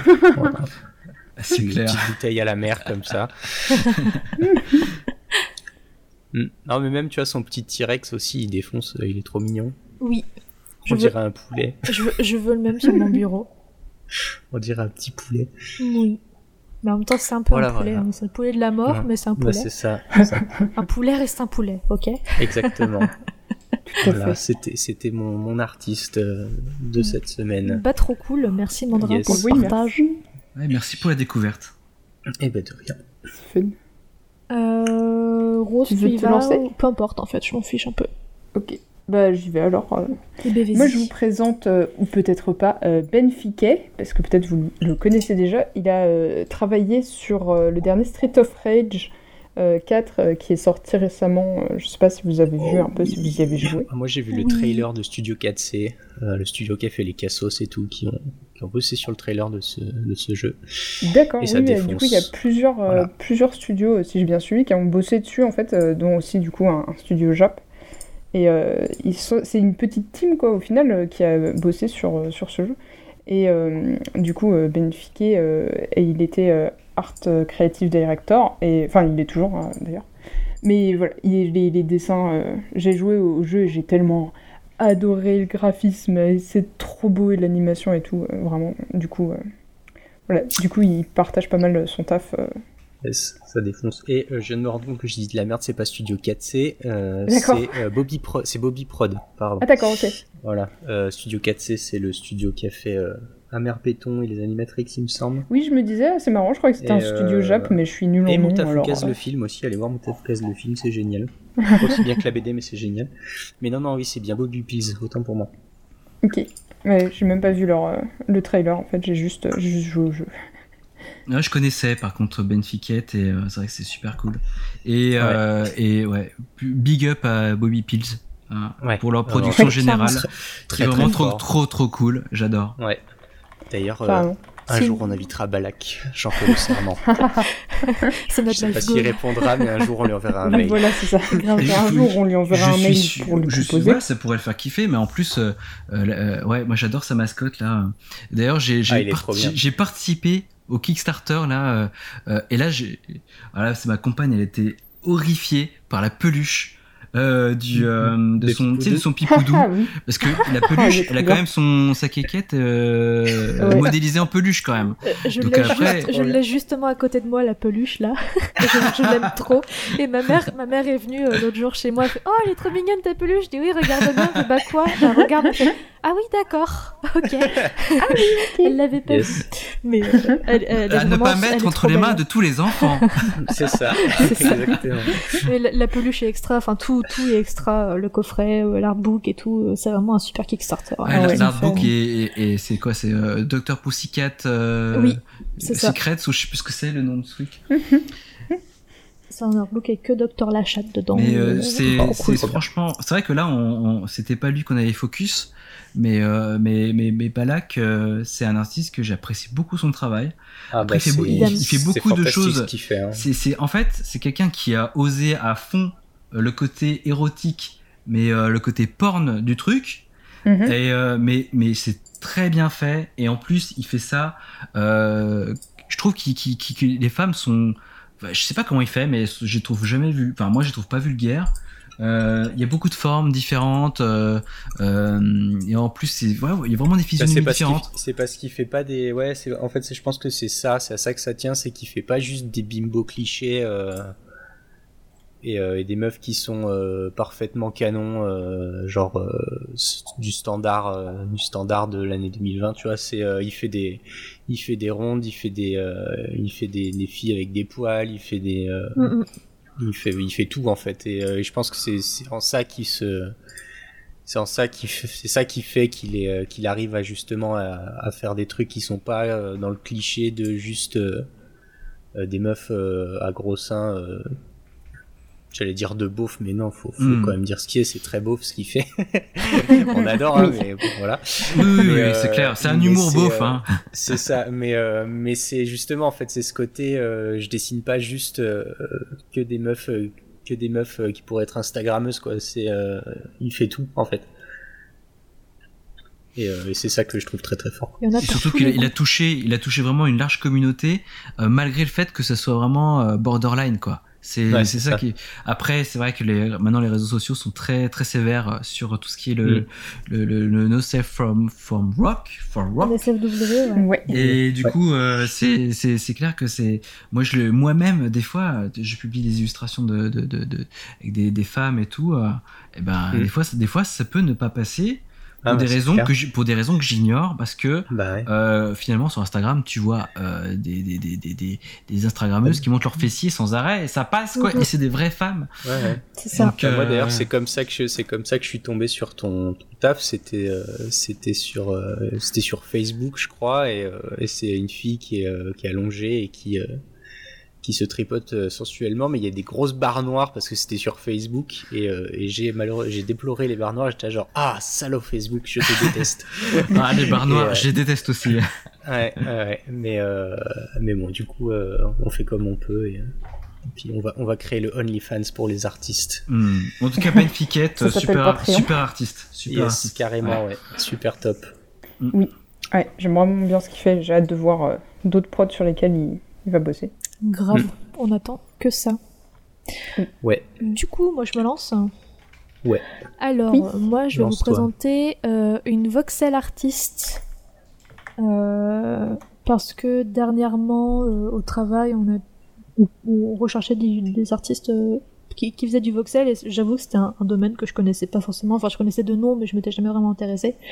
Et en fait, il se trouve qu'il y a des tueurs qui font du voxel. Mm, voilà. mm, mm. Donc, Ça pour ceux tue. qui. Pour ceux qui ne connaissent pas le voxel, c'est euh, un mot valise qui, qui veut dire euh, volume pixel, quoi. Donc c'est du pixel art, mais en, en 3D, en fait. C'est Minecraft euh, mais en stylé. C'est jouer avec des Ouais, petits cubes, ouais. Clairement, c'est Minecraft, mais fois 1000, tu vois. Et, Mm. euh, et notamment cette nénette euh, qui s'appelle Marie, Marika sur ArtStation, où son pseudo c'est Mad Maraka. Et elle tabasse de ouf, elle te fait des enviros de Tarba, avec des ambiances de Tarba, avec des volumes de Tarba, et ça fait juste, tu voyages en regardant ces trucs, quoi. C'est vrai que C'est fou, c'est fou. Les lumières, les, couleurs. euh, Mais moi qui jamais touché le voxel, toi qui, non, toi qui touches le voxel, euh, comment ça se présente en fait ce, Moi j'en fais Bah, pas en l'occurrence, on dirait qu'elle l'a fait sous Magica Voxel, Le- parce qu'à chaque fois, c'est quand même sur une petite base cubique, euh, ces, Le- ces trucs. Et Magica Voxel, c'est génial. Genre, je recommande vraiment vivement euh, d'aller jouer avec. le, C'est super. Le voxel, si tu veux en faire assez simplement, tu peux ouvrir, euh, tu peux faire juste un modèle 3D normal comme tu, euh, comme tu t'en servirais, euh, comme tu ferais dans un logiciel de 3D classique, genre Blender, Maya, ZBrush, peu importe. Quand tu l'importes dans, dans Unreal, t'as un, un bouton, c'est uniquement juste une case à cocher. Et automatiquement, le, moteur convertit ton objet en voxel, donc avec les couleurs, les shaders et les machins. Et, et ça marche très très bien. Ça marche très très bien.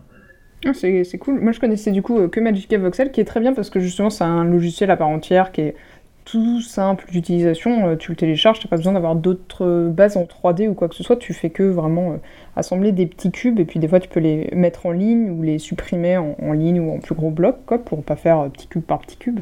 Et après, tu peux leur assigner une couleur, voire de la réflexion, genre métallique ou transparente ou des choses comme ça. Et en fait, du coup, tu as des gens qui font vraiment des trucs incroyables avec euh, juste ce logiciel qui est. euh, euh, euh, je suis pas sûre, je crois que peut-être il est libre, genre open source, De... euh, il me semble. En tout cas, il est, il est vraiment bien. Donc euh, voilà, bien sûr, on mettra un lien. En, en tout cas, Marika, il y a trois Ah ouais, ans, elle faisait des voxels, c'était un petit chalet. Et aujourd'hui, elle te fait un voxel, c'est un château euh, de fou antique euh, dans une cité euh, légendaire euh, avec des lierres de partout et tout. Il y a quand même du gros gros progrès. hein. En C'est trois vrai, ans. il y, a- il y a du level Un petit hein. amour euh, quand même hein, aussi qui, euh, qui a dû Ouais, être là, euh, qui est passé Parce que par là. moi, et ça, c'est- ça, c'est typiquement le genre de délire, le voxel, tu vois, je vais tenter un truc avec et je vais faire ouais, c'est sympa. Et, euh, Oui. et ça, je pense, c'est le genre de truc, je, pour avoir testé ça, j'ai fait, eh, c'est cool. Mais je vais pas me lancer dans trois ans de projet euh, que ça. Et enfin, c'est, c'est cool de voir des, des gens qui ont vraiment cette passion de. Genre, c'est Ouais, leur médium et vraiment, ils, ils, ils gèrent le truc à fond et ils s'y, met- ils s'y investissent et ça marche quoi. C'est toujours cool de que- voir des gens qui font des trucs que toi tu ferais jamais parce que tu sais que t'as pas les épaules pour. C'est ça. Mais c'est trop marrant parce que moi aussi, j'ai- du coup, j'ai fait pareil, je teste le voxel et genre ça m'attire de ouf, ça a l'air super fun à faire. Et après, une fois que j'y suis, et ben c'est moins, euh, c'est moins ça, genre c'est un peu plus, euh, je retourne au dessin très vite quoi en fait. C'est ça. Mais du coup, euh, voir des trucs comme ça, par contre, c'est tellement euh, plaisant pour les yeux. Oui. Ça a l'air vachement fastidieux quand même. Enfin, de, de, Ouais. quand, quand- moi j'ai jamais touché à ça, mais ça a l'air d'être hyper fastidieux quoi. C'est euh, parce que quand tu vois tous les Bah, liens, enfin après je sais pas comment c'est généré parce que j'y connais absolument rien à ce soft, mais euh, t'as quand même beaucoup de détails euh, générés d'une Mm, certaine manière, les arbres, les lierres, etc. Euh, c'est quand même, euh, ça me paraît assez ouf quoi. C'est Oui, clair. c'est clair, c'est c'est monstrueux. Enfin, les trucs qu'elle fait, euh, je sais pas non plus comment, si elle a des, des process pour pouvoir. euh, Hum, J'avoue, je serais va très faire le curieuse truc un d'en peu voir euh, s'il y a des process. euh, Ça serait vachement intéressant à regarder. Je sais pas Ouais, comment ça se fait non plus. Je sais pas, parce qu'elle elle met les- le temps de, que ça lui prend, et euh, sur sa dernière pièce, a priori, elle a mis 12 heures. Oui, Donc c'est c'est qu'il pas doit y avoir... tant que ça non plus, non, quoi. non, non, bah ça fait deux petites journées, quoi. Ouais. Et euh, du coup, elle doit avoir, j'imagine, des, des trucs Ouais, de procédurales, moyen de faire des des formes et les procédurales, répéter. des trucs comme ça, ouais. Mm, mm. Donc euh, Ouais. euh, après, elle est peut-être très rapide aussi. Hein. Ça, Oui, ça existe ça les gens qui vont très des vite, gens hein, où tu mais dis, euh, euh, ce n'est pas physiquement possible. Et ils font, si, t'es nul. ça. Ok, Et, j'avoue. et je viens de voir à l'instant qu'elle a fait une œuvre euh, sur The Last of Us. Du coup, je l'aime beaucoup. voilà. yes. Oui. Trop bien. Donc voilà, c'était Ouais, mon trop petit cool. partage, Merci pour le petit partage. partage du soir. bien, ouais. Ouais, merci, on a pris plein les yeux là. Oui, Ouais, Carrément. vraiment beau. clairement. Mais de rien, ça me fait plaisir. Et, euh, et je crois que c'est c'est l'heure de se dire au revoir. Ouais. Oui. Je- Euh, oh merci non, déjà Déjà. ouais, déjà, ça fait plus de deux heures qu'on enregistre.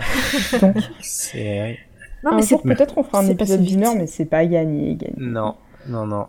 un peu compliqué quand même. Ouais. En même temps, c'est un peu chaud euh, d'inviter une personne, euh, raconte-nous ta vie. Bon, t'as qu'une Ouais, heure ouais, par contre, sachant qu'on hop, prendre hop, 15 ça minutes pour les suffit. artistes. C'est ça. Donc en fait, t'as qu'une demi-heure pour te présenter. Euh, D'accord.